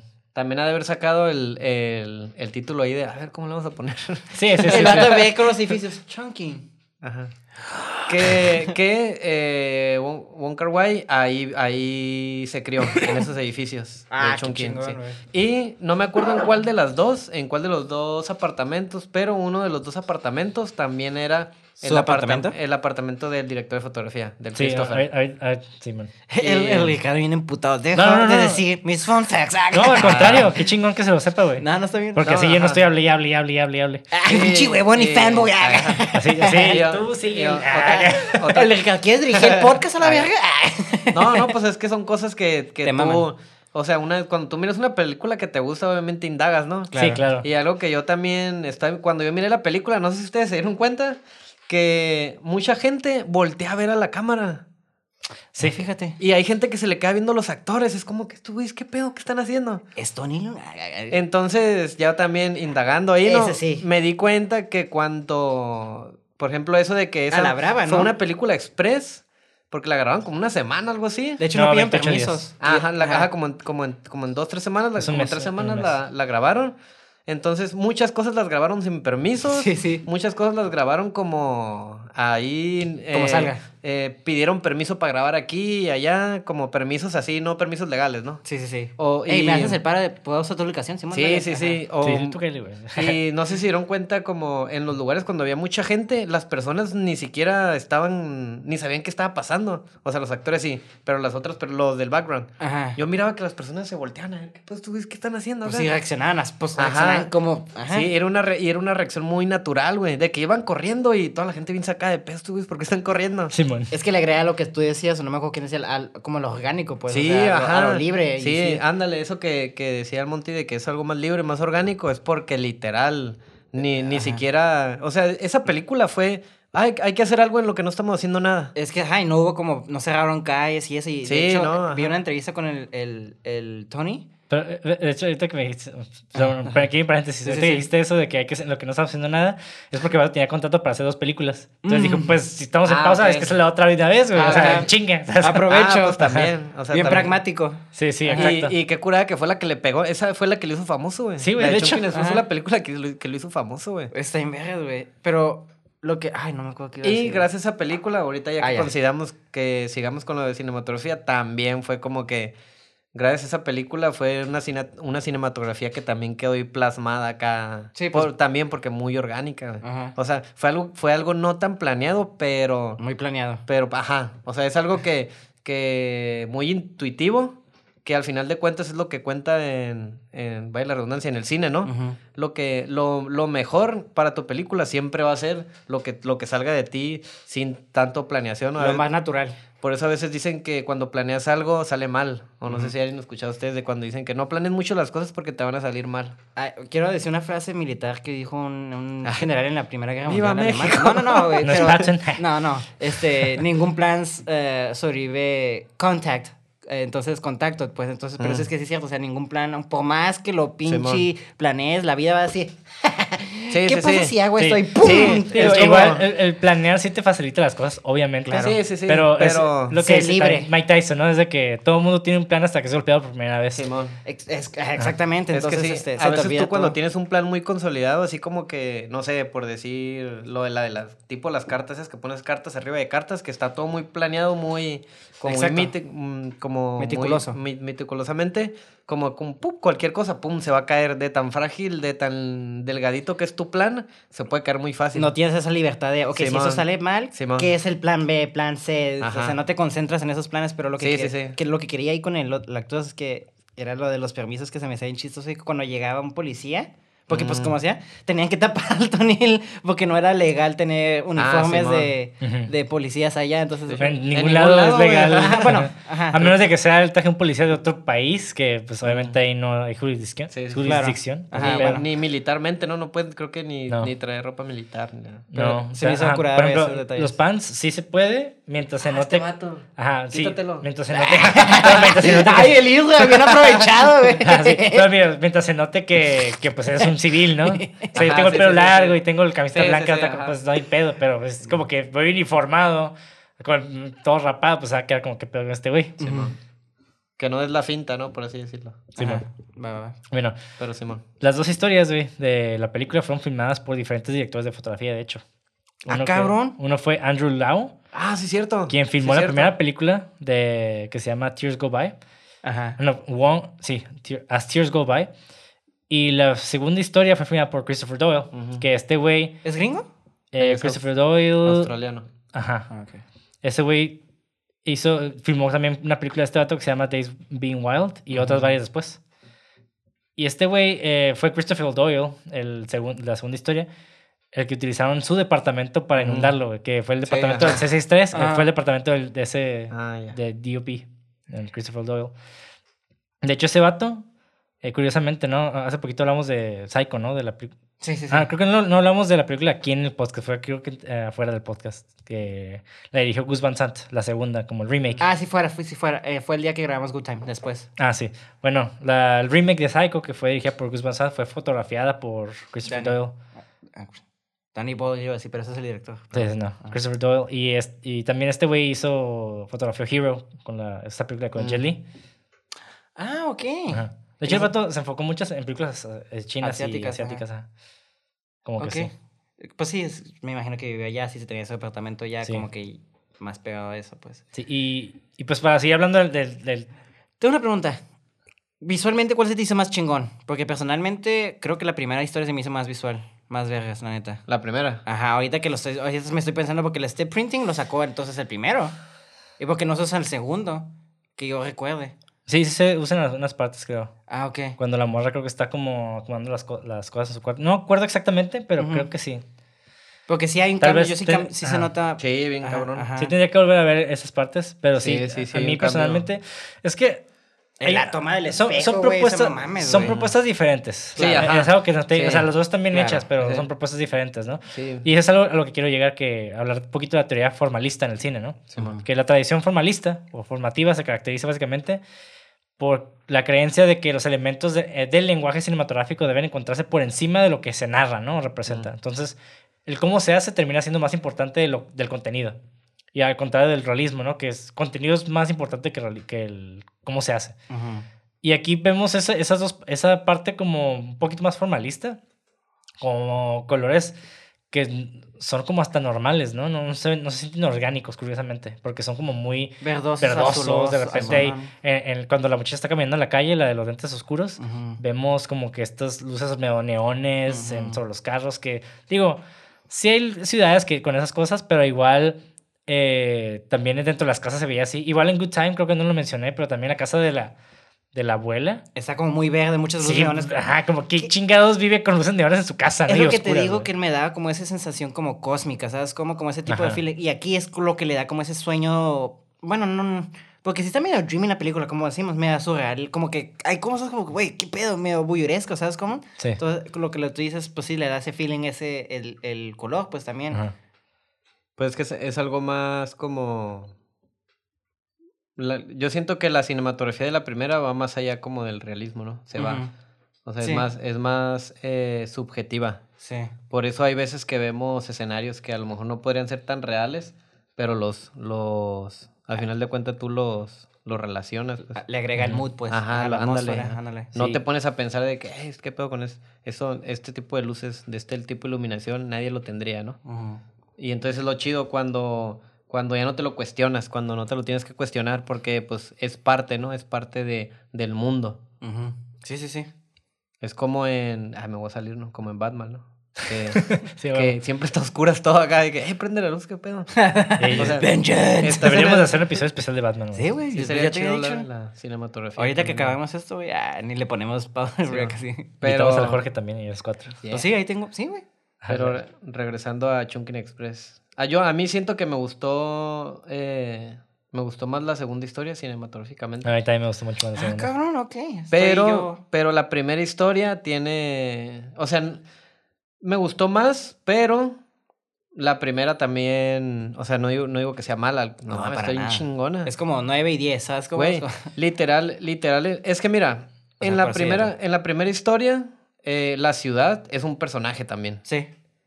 Sí, yo, Al contrario que en la segunda, en la segunda envuelve más a los personajes y en la primera es parte de, como no, no sé si vieron, este, el lenguaje de la primera es como que el- todos los alrededores, todos los lugares, como que, Muy apretado. sí, muy apretado y aparte observaban siempre a los personajes, o sea, hay tomas como cuando se roba la niña la estamos viendo desde afuera, como que...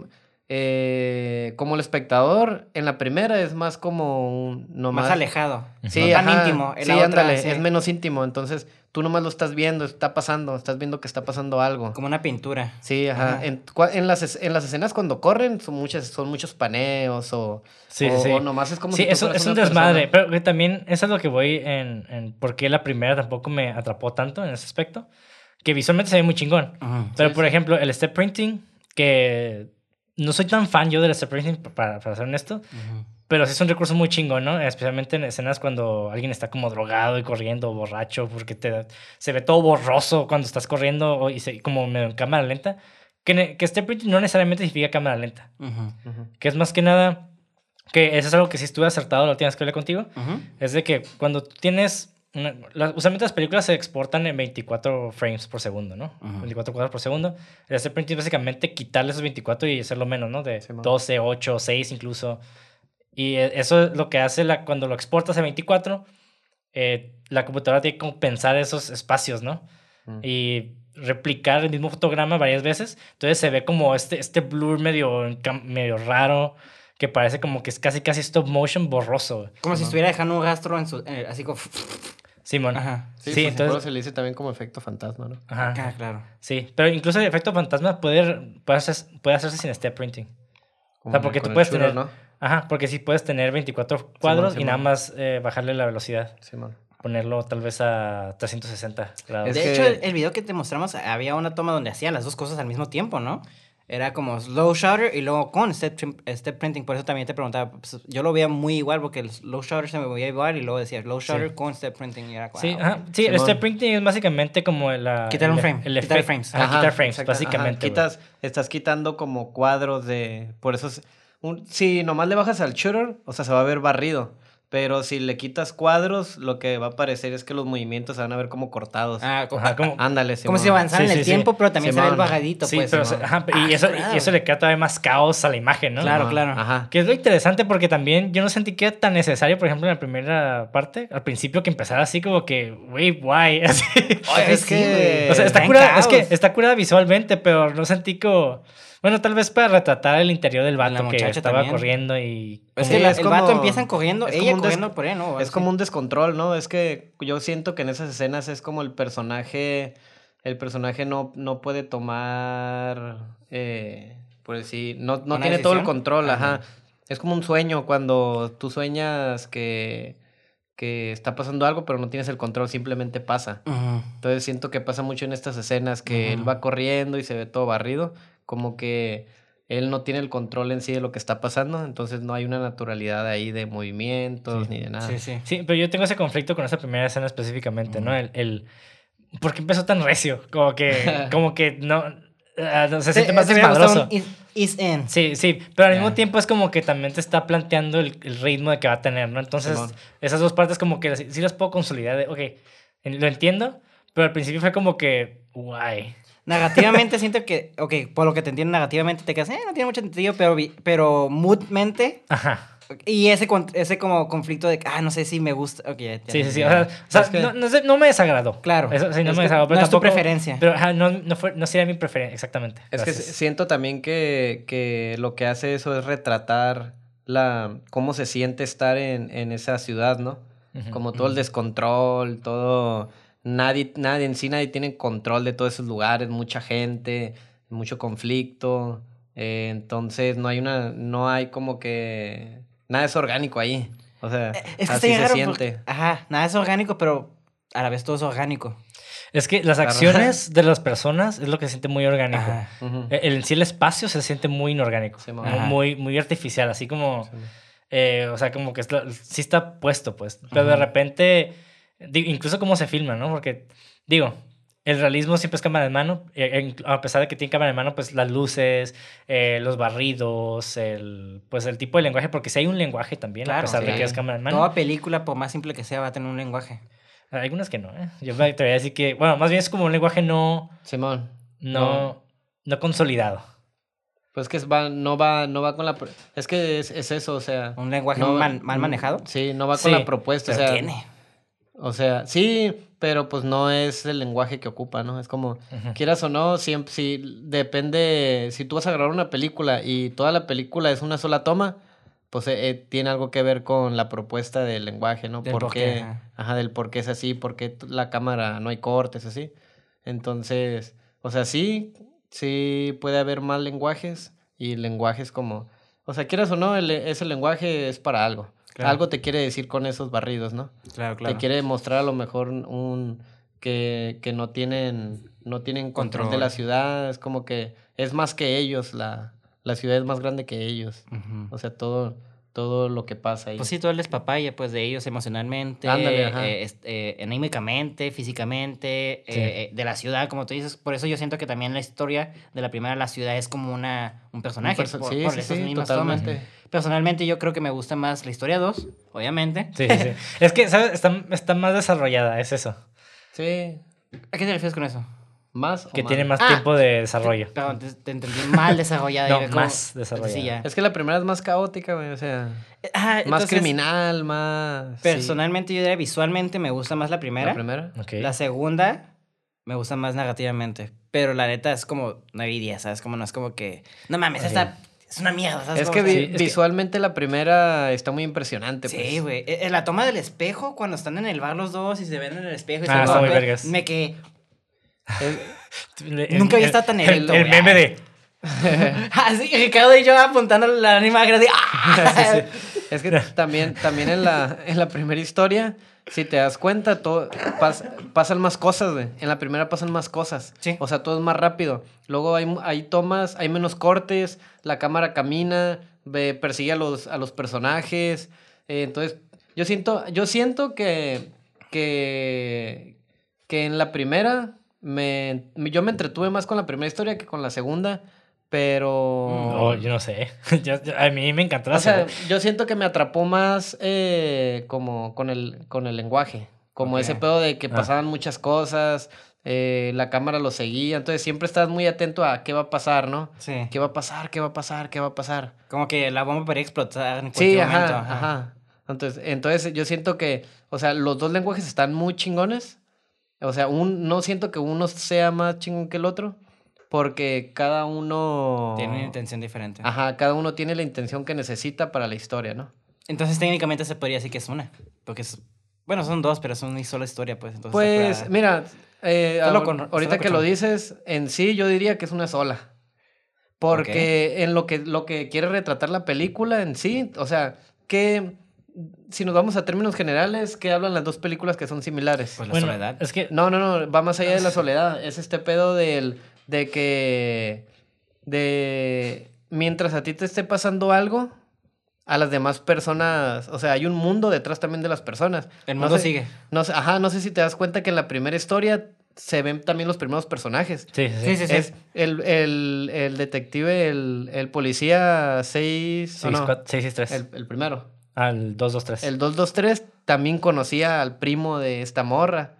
Entonces, y luego cuando esta morra está parada en, afuera de un local, la Faye, Faye, Sí.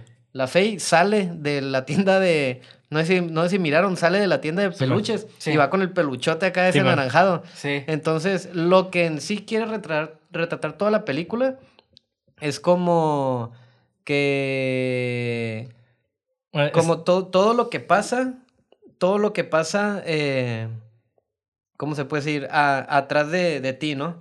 O sea, tú puedes que saludes a alguien y no sabes lo que todo lo que le pasa a esa persona. Sí. O sea, que lo que quiere decir es que hay más historias aparte de la tuya, que a las personas les pasan más cosas. Sí. Y eso lo dice al principio de la película. bueno, o pero sea, para no- mí sigue siendo dos historias diferentes. Ah, ¿eh? no, sí, pero... para mí sigue Pero la pregunta fue la cinematografía. Es un solo lenguaje, pues. Como Yo- yo, como yo la planteé, pues, o sea. pero yo, yo- yo diría que no tampoco, güey. Yo, estoy más o menos, ¿eh? ahorita que O estoy sea, escuchando. en composición, yo diría que sí, pero no, en lenguaje no, como... no, ajá, no, no es la misma, pro- no es la misma propuesta. no, claro que no, pero o sea, sería un solo lenguaje. ¿Lo, lo consideras como un solo lenguaje o con dos? No, ¿O como con dos. Ah, Sí, cada, Bueno, historia es que- tiene, cada historia tiene su lenguaje.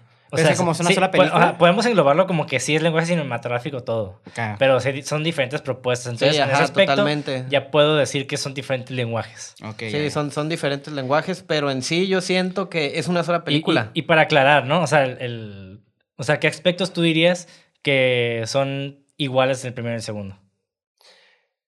No, la verdad no te podría decir. No, Exacto. Entonces, ajá, ajá, entonces, ajá. o sea, realmente, por ejemplo, Por eso primero- fue mi pregunta, porque quería como... Sí, tenemos más planos de reflexión, voyeuristas en el primero, más planos de, de step printing.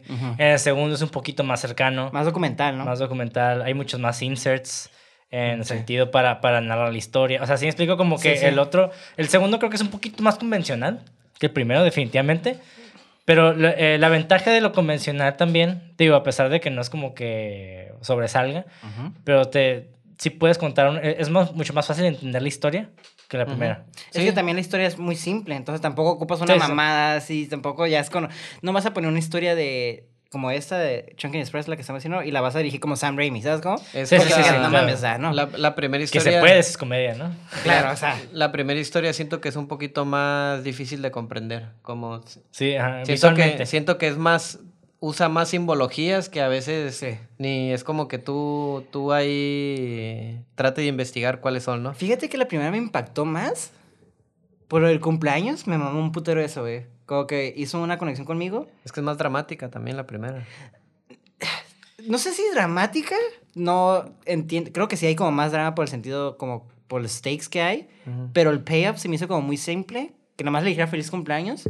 Se me hizo Mm. como un detalle, como yo soy una persona que se fija mucho en los detalles, ¿no? Entonces como que fue un detallito, por eso me mama mucho como escribir detalles. Todos en cine tienen que fijarse en más- detalles. Claro, no, sí, claro, pero hay gente que no, ¿sabes Sí, cómo? sí, sí. Es que más, como dices, hay más detalles en la primera, ¿no? Y, y si no te fijas bien en los, de- en los, de, Se en te los va. detalles, se te Simón. Entonces me impactó mucho ese, me dejó un feeling muy melancólico, las dos historias, ¿no? Pero creo que este me dejó un feeling melancólico como triste, pero el otro como Cerró, feliz. ¿no?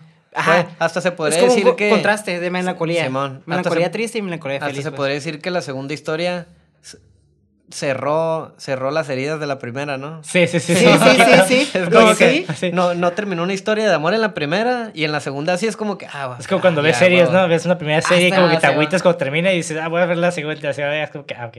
Ajá, hasta me que- pregunto si el vato lo hizo con intención. Pues probablemente sí. Eh, ¿Quién sabe? ¿Quién eh? sabe? ¿Quién Eh, sabe? Lo hizo a propósito para que Porque no yo, te yo sé que, yo, yo sé que, porque yo sé que el vato iba a hacer tres historias, pero la tercera ya se le hizo mucho. Tres Ah. historias. Ajá, iban a ser tres historias originalmente. Es que, según yo, Fallen Angels iba a ser parte Ajá, de... e- iba a ser parte de eso, exactamente. Ajá. No mames. Y te voy a decir algo, que iba a decir algo, es que a veces sí confundo esas dos películas, güey. Pues es que, Es que estéticamente, así es como que las dirigió también el Christopher. No, yo sé, pero o sea, eh, como sí veo como las similitudes, ¿sabes cómo? Sí, sí, sí. Sí, sí, Sí, es entonces que- sí las... Pues aparte que es el mismo director y el DP, pero o sea, Ajá. el feeling, la atmósfera, la historia, como que... Parte 1 y parte 2, como Avengers Endgame y Avengers, Sí. pero Infinity Game y... Es como si- es como si fuera ¿Cómo un- se llama? Infinity Wars. Infinity Wars, sí. un spin-off, ¿no? Infinity. War. Ah, ok. Ándale, Como un spin-off. Ah, es que, pues sí, es que tos- todas las películas de él siento que sean como dentro de un universo. De hecho... Sí, es que sí. Ajá. Sí, ajá. Se, sí, es, sí, se, sí se creó un universo y mediante ese universo Ahí como se- que As- ajá. desglosa más historias, ¿no? Claro, exactamente. Está cura ver cómo todo. Porque hay directores que ves una película y, y ves otra y es como un estilo completamente diferente, que se- es válido, Simón, ¿no? sí. No, sí. Y, y está cura ver cómo la diversidad de eso, pero también sabes cómo el vato crea como un tipo, como tipo este, Quentin Tarantino, que ya, como que ya sabes qué pedo y, y vas a lo que vas, ¿sabes? Cómo también Sí, está sí, cura sí. ver como hay directores muy, no hay- quiero decir nichos, pero como que ya sabes cómo son.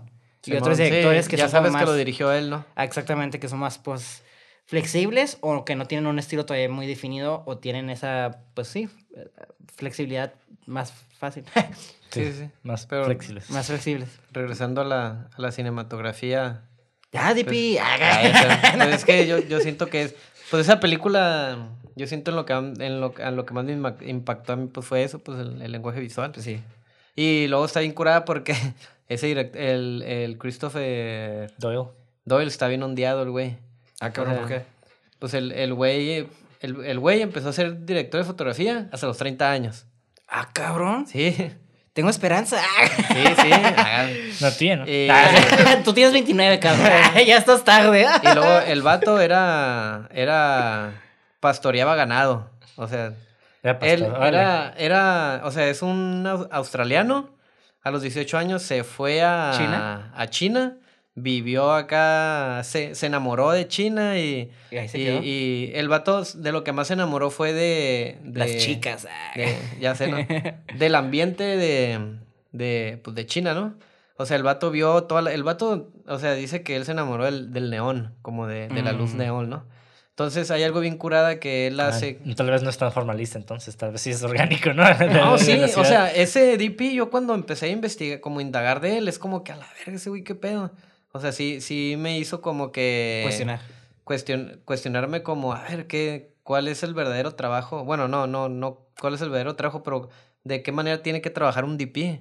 Entonces que él lo que él hacía es como que, no, el, el- estamos infectados del cine hollywoodense, de que el DP hace esto y esto y tiene que iluminar así para que se vea chido. Los y, que no sepan, DP es director de fotografía. Lo que es Israel. Lo que es Israel. Y entonces algo bien curada que hace él es como... que también es muy problemático. Ajá. O sea, yo he leído que es un director de fotografía muy problemático. Porque, Mm. Porque, y es por algo que se lleva tanto con Wong Kar Wai, que Kar Wai también es un güey como que, eh, como que aventado. Ajá. Y ese güey también. O sea, ese güey para empezar no lee los guiones de las películas que va a fotografiar, güey. No, está cabrón, güey. Ay, güey. Ese güey- Yo no, y- yo no sé si puedo trabajar aquí. Ya, eh, Ricardo y un chingo nos vimos con pero Sí, pesadillas, güey. Es, es- es un güey que no, que no lee los guiones y tiene su porqué, ¿no? Es, ¿Por qué? Porque a él no le gusta como infect eh, sobrecargar tanto como su, su propuesta. Ese güey llega, a ver, ¿dónde vamos a grabar? No, pues que, a ver, esta escena, vamos a grabar en esta casa y va a pasar esto y esto y esto. Ah, entonces el vato lo único que hace es que, ok, dependiendo eh, lo que conlleva la escena, es la fotografía que va a llevar esta escena. Él no, no- como que no prepara toda la fotografía para una película. Él prepara la fotografía para la escena y como la va a ocupar la escena. Si la escena ocupa un plano secuencia, es un plano secuencia para esa escena. Y si la escena ocupa como cámara fija o estos, los barridos o todo ese show, ¿Esa actitud vendrá que no vino de porque no estudió cine? pues es ¿O- que, Sí, ajá, no, no, no viene de una escuela de cine. Él simplemente lo que ocupa la escena es eso y, y no es metódico. O sea, sí, sí ha de tener sus referencias, pero por ejemplo, el güey llega a la escena y como te digo, él ve, a ver, qué iluminación hay ya aquí, ¿no? O sea, si lo que menos pueda como ¿Usar? infectar Mm. de luz el lugar del que ya tiene, no le va a usar más. Por eso es que se enamoró mucho como de Hong Kong por toda la luz que tiene. Ya, ya está Entonces, instalado todo. sí, ¿no? ya ya no tiene que jalar, güey. Sí. Ya ya, ah, menos chamba, huevo. Ay, güey, pues pon la cámara ahí, güey, y todo se ve bien. Pero a- ahora vamos a esto, a de que... Perdón, ¿por, tengo una qué pregunta. Chunkin, ¿Por qué Chunkin Express se siente tan orgánico? Aguanta, tengo una pregunta que me dejaste muy intrigado. De, ¿cómo, ¿Cómo llegó a ser DP el vato? O sea, Pues, un día dijo, ya no quiero ser... o sea agarró la... pues, Es que... Ya no quiero ser pastor. Ya no quiero y pastorear. encontré una cámara y ya, güey. Es que se me hace muy interesante. Ah, es- Ajá. Eh, Sí sabes, ¿no? Digo, no, si no la- sabes, no hay problema. No, es- eso sí, no, no, no Ok. sé por qué de la nada se hizo fotógrafo. Simple, yo creo que pues le empezó a gustar, o sea. O sea, se vale, es válido, O ¿no? sea, yo Pero- tengo, también tenemos conocidos que los güeyes eran, estudiaban una cosa y de pues como el Monty, ¿no? Se estudiaba otra cosa y de repente dijo, pues quiero hacer cine, güey. Sí, y ya. sí. O sea, quiero ser fotógrafo y ya, güey. Ah, ya. sí, yo estaba estudiando. Bueno, es que también tu actitud es muy así. Sí, güey, yo sí soy medio. Pues sí, es como güey. que, pues sí, esto lo- me gusta y pues al vato le pegó. Pues sí, y, ya, ajá. y se dio cuenta que era, que fue, que es lo que tenía que hacer. O sea, era algo para lo que era muy bueno y ahí se quedó. Pero ¿qué pasaba? Que había muchos directores que no les gustaba su manera de trabajar, ¿no? Pues no, güey, está. Es que es más problemático, ajá. Está Sí, cabrón, él güey. era así más, ah, vamos a grabar, vaya, préstame la cámara, a ver, y cámara al mano, y vámonos. Sí, man. Pero obviamente con una propuesta, ¿no? No nomás decir, voy a Sí, usar sí, la cámara al mano para usarla. Y también, ah, no voy a iluminar para no, para Ah, no, no tan... Él lo que quería era eso, eh, digo, lo que tú decías de por qué Chunkin Express se siente tan orgánico, porque Ajá. realmente es muy orgánico, güey. Ese güey no metió más luces de las, de las que se deberían de meter, no metió más mano de lo que, de lo que se debería de sentir la ciudad, porque en sí la ciudad ya tiene... Pues eso es, es un personaje como Ajá, o El sea- vato, el vato tiene. Siento que es más como camarógrafo con, con título de DP, güey. Pues, pues, Sí, no, no. Videógrafo. Videógrafo acá. No, no, el vato se nota que tiene. sí conoce Pues, bien el lenguaje. Sí, ajá, Claro. no, porque pues, o sea, es un lenguaje, o sea, a fin de cuentas está hablando con la cámara. O sea, está, está diciendo algo y lo dice bien. El vato ahí hablando con la cámara. Ah, no, ¿Qué vas a habla hacer, solo? ¿no? Ay, Pero loco. eso sí estaba chido. O sea, a mí sí me gusta mucho eso que hace como de que, a ver, ¿qué vamos, en esta escena qué se va a grabar? Ok, es un asesinato. Ah, pues el vato eh, planteaba, Mata a alguien de verdad, ¿no? no sé, Que se planteaba, orgánico. planteaba todo el lenguaje cinematográfico que ocupa una escena de asesinato y lo que, y lo que conlleva, ¿no? Lo que, Sí, sí. lo que conlleva como todo este Sí. pedo cinematográfico. Sí, y yo creo que para tomar ese camino de ser un poco más libre, sí tienes que tener habilidades de resolución de problemas muy cabronas, sí, güey. O sea, ah, sí. pues claro. Sí, porque si no llegas preparado, es, No de que, güey, ¿Qué hago? tenemos una luz y ¿cómo vamos a hacerlo? No, pues la rebotamos con este papel aluminio que Sí, me encontré en la calle, ¿no? O no sé, como, o sea, sí tienes que encontrar maneras de, de resolver problemas que a Sí veces... están sus manos, ¿dónde están? Órale. O sí, sea, porque a sí. ver, güeyes que están a decir, no, no, no se puede, no, no se puede y, ya. y, y que el vato ganó un chingo de... Por ejemplo, la de Chunkin Express, con, con él ganó premios de mejor fotografía con esa película. O sea, ganó un chingo de premios con esa película ese güey como, como fotógrafo. Está muy Y. Sí. el, y el Chunkin, el Chunkin, y el Wong Kar Wai, el don, el El don Chun- el el Don. Chunkin Express. Don Quinchun. y, el, y este Wong Kar Wai, pues, le gustó tanto su trabajo que, pues, Ya la Tal vez se sintió muy cómodo con él porque, a ver, Kyle, güey, vamos a ver, vamos a ver qué grabamos, Kyle. O sea, Ah, va. A mí, me, a mí me gusta ver qué grabo y a ti también. Pues a ver, ven que, vente, Sí, sin no- planear, ¿no? así, yo no sin así. planear tanto. Que obviamente yo siempre he sentido que oh, eso lo hacen muchos directores, ¿no? Como que yo ya tengo mi fotógrafo, eh, como Martin Scorsese con este vato, el... El Dennis y el, el Roger Dickens. Y, de- y el, y también el otro mexicano, el... Alejandro. No, no, no. Ah, la verga. ¿Cómo se llama el...? El de Roma y esos, ¿no? No, no, no. No, No, tú no. dices el Chulubeski. Ajá. ¿No es ese? No, no, no. El otro fotógrafo de Martin Scorsese es. Ah, es mexicano. Ajá, sí. El de Irishman, ¿no? Ya Me, Sí, me comentaste, sí, sí. El de- Sí, sí, y, el de, también. y el de Lobo de Wall Street. Ajá. Gabriel. Mo- Gabriel. ¿Ese que es Gabriel? No. Guille- Guillermo. Ah, ni siquiera tengo internet, güey. Es Guillermo. Ah, no te se llama, la clave, güey. Se llama Guillermo. Nota. Guillermo Moreno, si no me equivoco. Eh, diremos que no sí. acuerdo, güey. Se llama Guillermo, el fotógrafo. Pero, pues, o sea, muchos, muchos fotógrafos, muchos directores ya tienen como que sus fotógrafos, ¿no? Pues sí, hasta el mismo crew, pues, o sea. el- Sí, sí, sí. el- ¿Cómo se llamaba el.? ah, siempre confundo el nombre. Ingrid. In- Ingmar ¿Bergman? Bergman. Ingrid. Ay, Ingmar. Igmar, perdón. Ingrid es la, es la, muchacha. ajá, sí, de Casablanca. Sí, sí. Es este, siempre trabaja con el mismo crew, pues, o sea, literalmente terminaron y, y hay una película que hicieron donde todo es el mismo crew, menos el director, y se siente como una película de ese güey, ¿sabes cómo? Sí, sí, Entonces, Está loco ver. Y se me hace. eh, tú- no me acuerdo qué episodio está- hablamos o creo que fue. off. Ah, Rodrigo Prieto, perdón. Nada que ver, ¿no? Nada que ver. Pero- Guillermo, ¿qué, qué pedo? Pero está curada ver cuando ya consigues o ya tienes esa química, güey. Cuando ya no tienes que hablar con la persona, no es como que, ah, esto y esto, va, cincho. Y te lo puedo hablar. sí. Como que ya la química está tan Sí, cabrón no- las palabras ya no son necesarias, y pues. a- Y a, veces. y a veces el crew que hace todo ese jale, ¿eh? Porque igual tal vez el director ya, ya deja ese, tra- ese trabajo al crew, ¿no? Al DP Sí, o, a- o a- incluso al gaffer, güey. Porque hay gaffers tan experimentados que, aunque no son DPs, Sí, dice, sí. ah, pues a este güey le gusta este tipo de iluminación. Entonces, a veces Ya llegan y- avanzando. Y, es como que la escena de que vamos a filmar esto, ah, ok, ya saben dónde ponerlas, pues, sin que el director de fotografía diga nada, ¿no?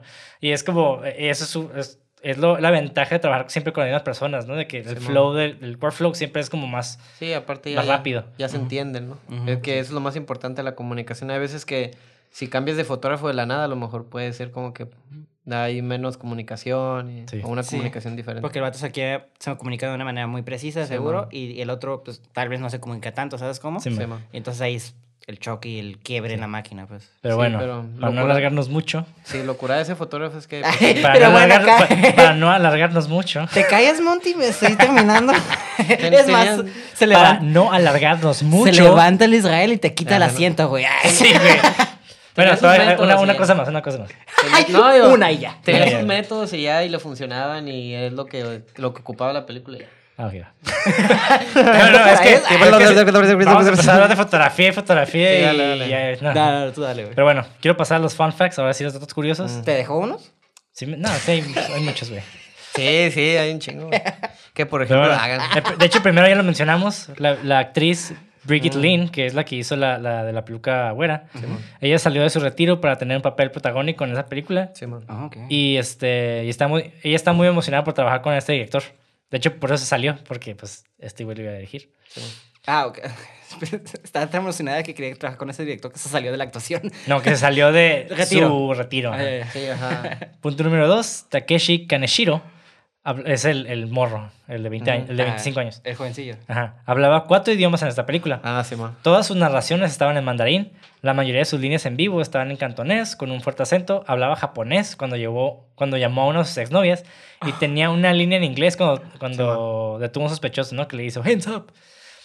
Oh, wow. Y usó los cuatro cuando se acercó al personaje de Brigitte Sí, man. que está en el bar, como que le habló en cuatro Cuando- para tirarle la onda, ¿no? Sí, Cuando le pregunta si le gusta la piña, le dice acá en un chingo de idiomas. Hasta Sí, en inglés. cierto. En inglés le dice. Sí. Punto número 3. Faye Wong es más conocida en Hong Kong como cantante pop. De hecho, ese es su canto de la versión de la canción Dreams de, Cranber- de The Cranberries que escuchamos durante la película. Punto número 4. Preciosa. Se escribió un tercer segmento, pero Wong Kar Wai sintió que la película estaba completa sin él. Y la tercera historia formó la base de Falling Angels. Yo no quería chambear. Estoy harto. Pinche huevón. Punto número 5. Los cineastas fueron demandados por las personas que vivían debajo del apartamento que se inundó por una escena. El apartamento estaba en el tercer piso y los dos niveles inferiores sufrieron daños por agua. Y yo lo vi. güey. Sí, güey. Es que sí, sí. Yo Muy también- orgánico el pedo. güey. Yo también. Sí, totalmente, totalmente, ¿no? El vato. Yo- Hay que inundar tu cama ahorita, mi, mi Mauricio, tu casa, güey. Estás en tu casa y un cabrón que hace cine y te inunda tu pinche casa también. ¿no? Como Por el la, arte. como la cura esa de que de que una rata muerta, que miras una rata muerta, ay, la voy a grabar para mi corto. el tlacuache, ¿no? güey? Sí, sí. O una rata muerta. Sí. Blanco y negro, arte. Mira, bebé. Mira lo que grabé, estoy haciendo Ah, que le enseñas tu corto a tu novia y son 20 minutos de una rata muerta. Punto número 6. Wong Kar Wai modeló el personaje de Brigitte Lin a partir de Wenna Rowlands en la película Gloria, eh, que es una película dirigida por John Cassavetes. Ni idea. Y también de la actriz Greta Garbo, que es actriz de los 20s, 40s. La película de Gloria, de hecho, es de los 80s. Es del 80, de hecho. Y está, si ven la película, está igualita la actriz. Como el pelo güero con... Sí, es que sí la trataron de, trataron de retratarla ajá, bien. ajá. Punto número 7. La película se rodó en 23 días. Ya lo mencionamos. Punto número 8. El apartamento del policía 63 es de hecho el apartamento de Christopher Doyle, el director de fotografía. Ah, se acabó esta madre. Ok. Punto número 9. Shu Kei, crítico de cine y profesor de la Academia de Artes Escénicas de Hong Kong, dijo que la actriz Brigitte Lin estaba filmando esta y una película de época al mismo tiempo. A menudo el mismo día y que no tenía tiempo para pasar a maquillaje y vestuario dos veces. Entonces el director hizo que su personaje... ¿cómo, se- cómo? O sea, la morra, eh, la actriz estaba trabajando dos películas al mismo tiempo y a veces el mismo día. Entonces llegaba con el maquillaje de la otra película y le ponían las- los lentes de sol y la peluca para que, pues. Más fácil. Ah, ya. Sí, ajá. Entonces tuvo como doble. Doble atuendo. Sí. Ah, wow. Porque no sé si originalmente le querían pintar el pelo. Entonces, Mm. Güey, esos. Uy, güey, esos tenían ingeni- ingenuidad, güey, y creatividad. Sí, sí, sí. No mames, güey. Vamos a tener huevos de... de Pues por eso, güey. una pinche peluca y ya, hombre. Chingada madre, se ve bien a la verga. Sí, Nadie se va a dar cuenta. y la peluca toda checa, ¿no? Sí. Ah, nomás informo que ya se acabó el video. se apagó. Pero no importa. el- Continuamos, continuamos. Ajá. Este. Punto número 10. Takeshi Kaneshiro, cuyo personaje cumplió 25 años en la película. Él en realidad solo tenía 20 años cuando se rodó la película. Está verga. Sí, güey. se, ya se, me, Se ve- se ve se ve acabado, ¿no? Ay, no. Ay, bien ardido acá. Punto número 11. Desde entonces, la ubicación en la que se encontraba Midnight Express se ha transformado en una tienda 7-Eleven. No, la verga. Sí, entonces Aquí. la siguiente se va a llamar Shunking Eleven. Eleven Chunking. Eleven Chungking. Punto número 12. El título chino se traduce como Chungking Jungle. La jungla de Chungking. La venganza de ¿acepta? Electro Sí. Bugulu, güey. Pues Jungla tiene, de Chunking. sí tiene sentido, ¿no? Porque en, en esas, como en esos lugares había un chingo de cosas, así como se vendían un chingo de cosas, cosas ilegales, y gente de un chingo de lugares, y... Una jungla concreta, pues, como le dicen en Welcome to the Simón. Jungle de Guns N' Roses. Simón, Simón. Simón. Punto número 13. Originalmente el personaje de Brigitte Lynn estaba destinado a ser una actriz jubilada y al policía 223 se le asignó la tarea de convencerla de que se reuniera con algunos secuestradores que habían preguntado por ella. Se rodaron varias escenas antes de que se abandonara esta historia, algunas de las cuales se les dio un nuevo contexto y se incluyeron en la película final. Ok. Qué bueno que quitaron. güey. Ajá, qué raro. Sí. Punto número 14. California Dreaming de The Mamas and the Papas se reproduce seis veces en la película. Ay, más, ¿no? Sí. Según yo más. ¿eh? Punto número 15. Aunque la película dice que está presentando por primera vez a Faye Wong, su primer papel en, en realidad fue en una película que se llama Beyond's, Beyond's Diary. Beyond This World. Ah, Beyond This World. tu cuarto, ¿no? Ya sé. No, Beyond's Diary en el ¿Tú, lo- 91. tú fotografías esas, ¿no? Sí. Punto número 16. El director Barry Jenkins, que es el director de Moonlight Mm, del 2016, bien ver esas películas, güey. ha descrito esta película como formativa en su desarrollo artístico e inspiradora para sus propias películas. Sí, y digo... eh, Se nota, es- ¿no? Se nota.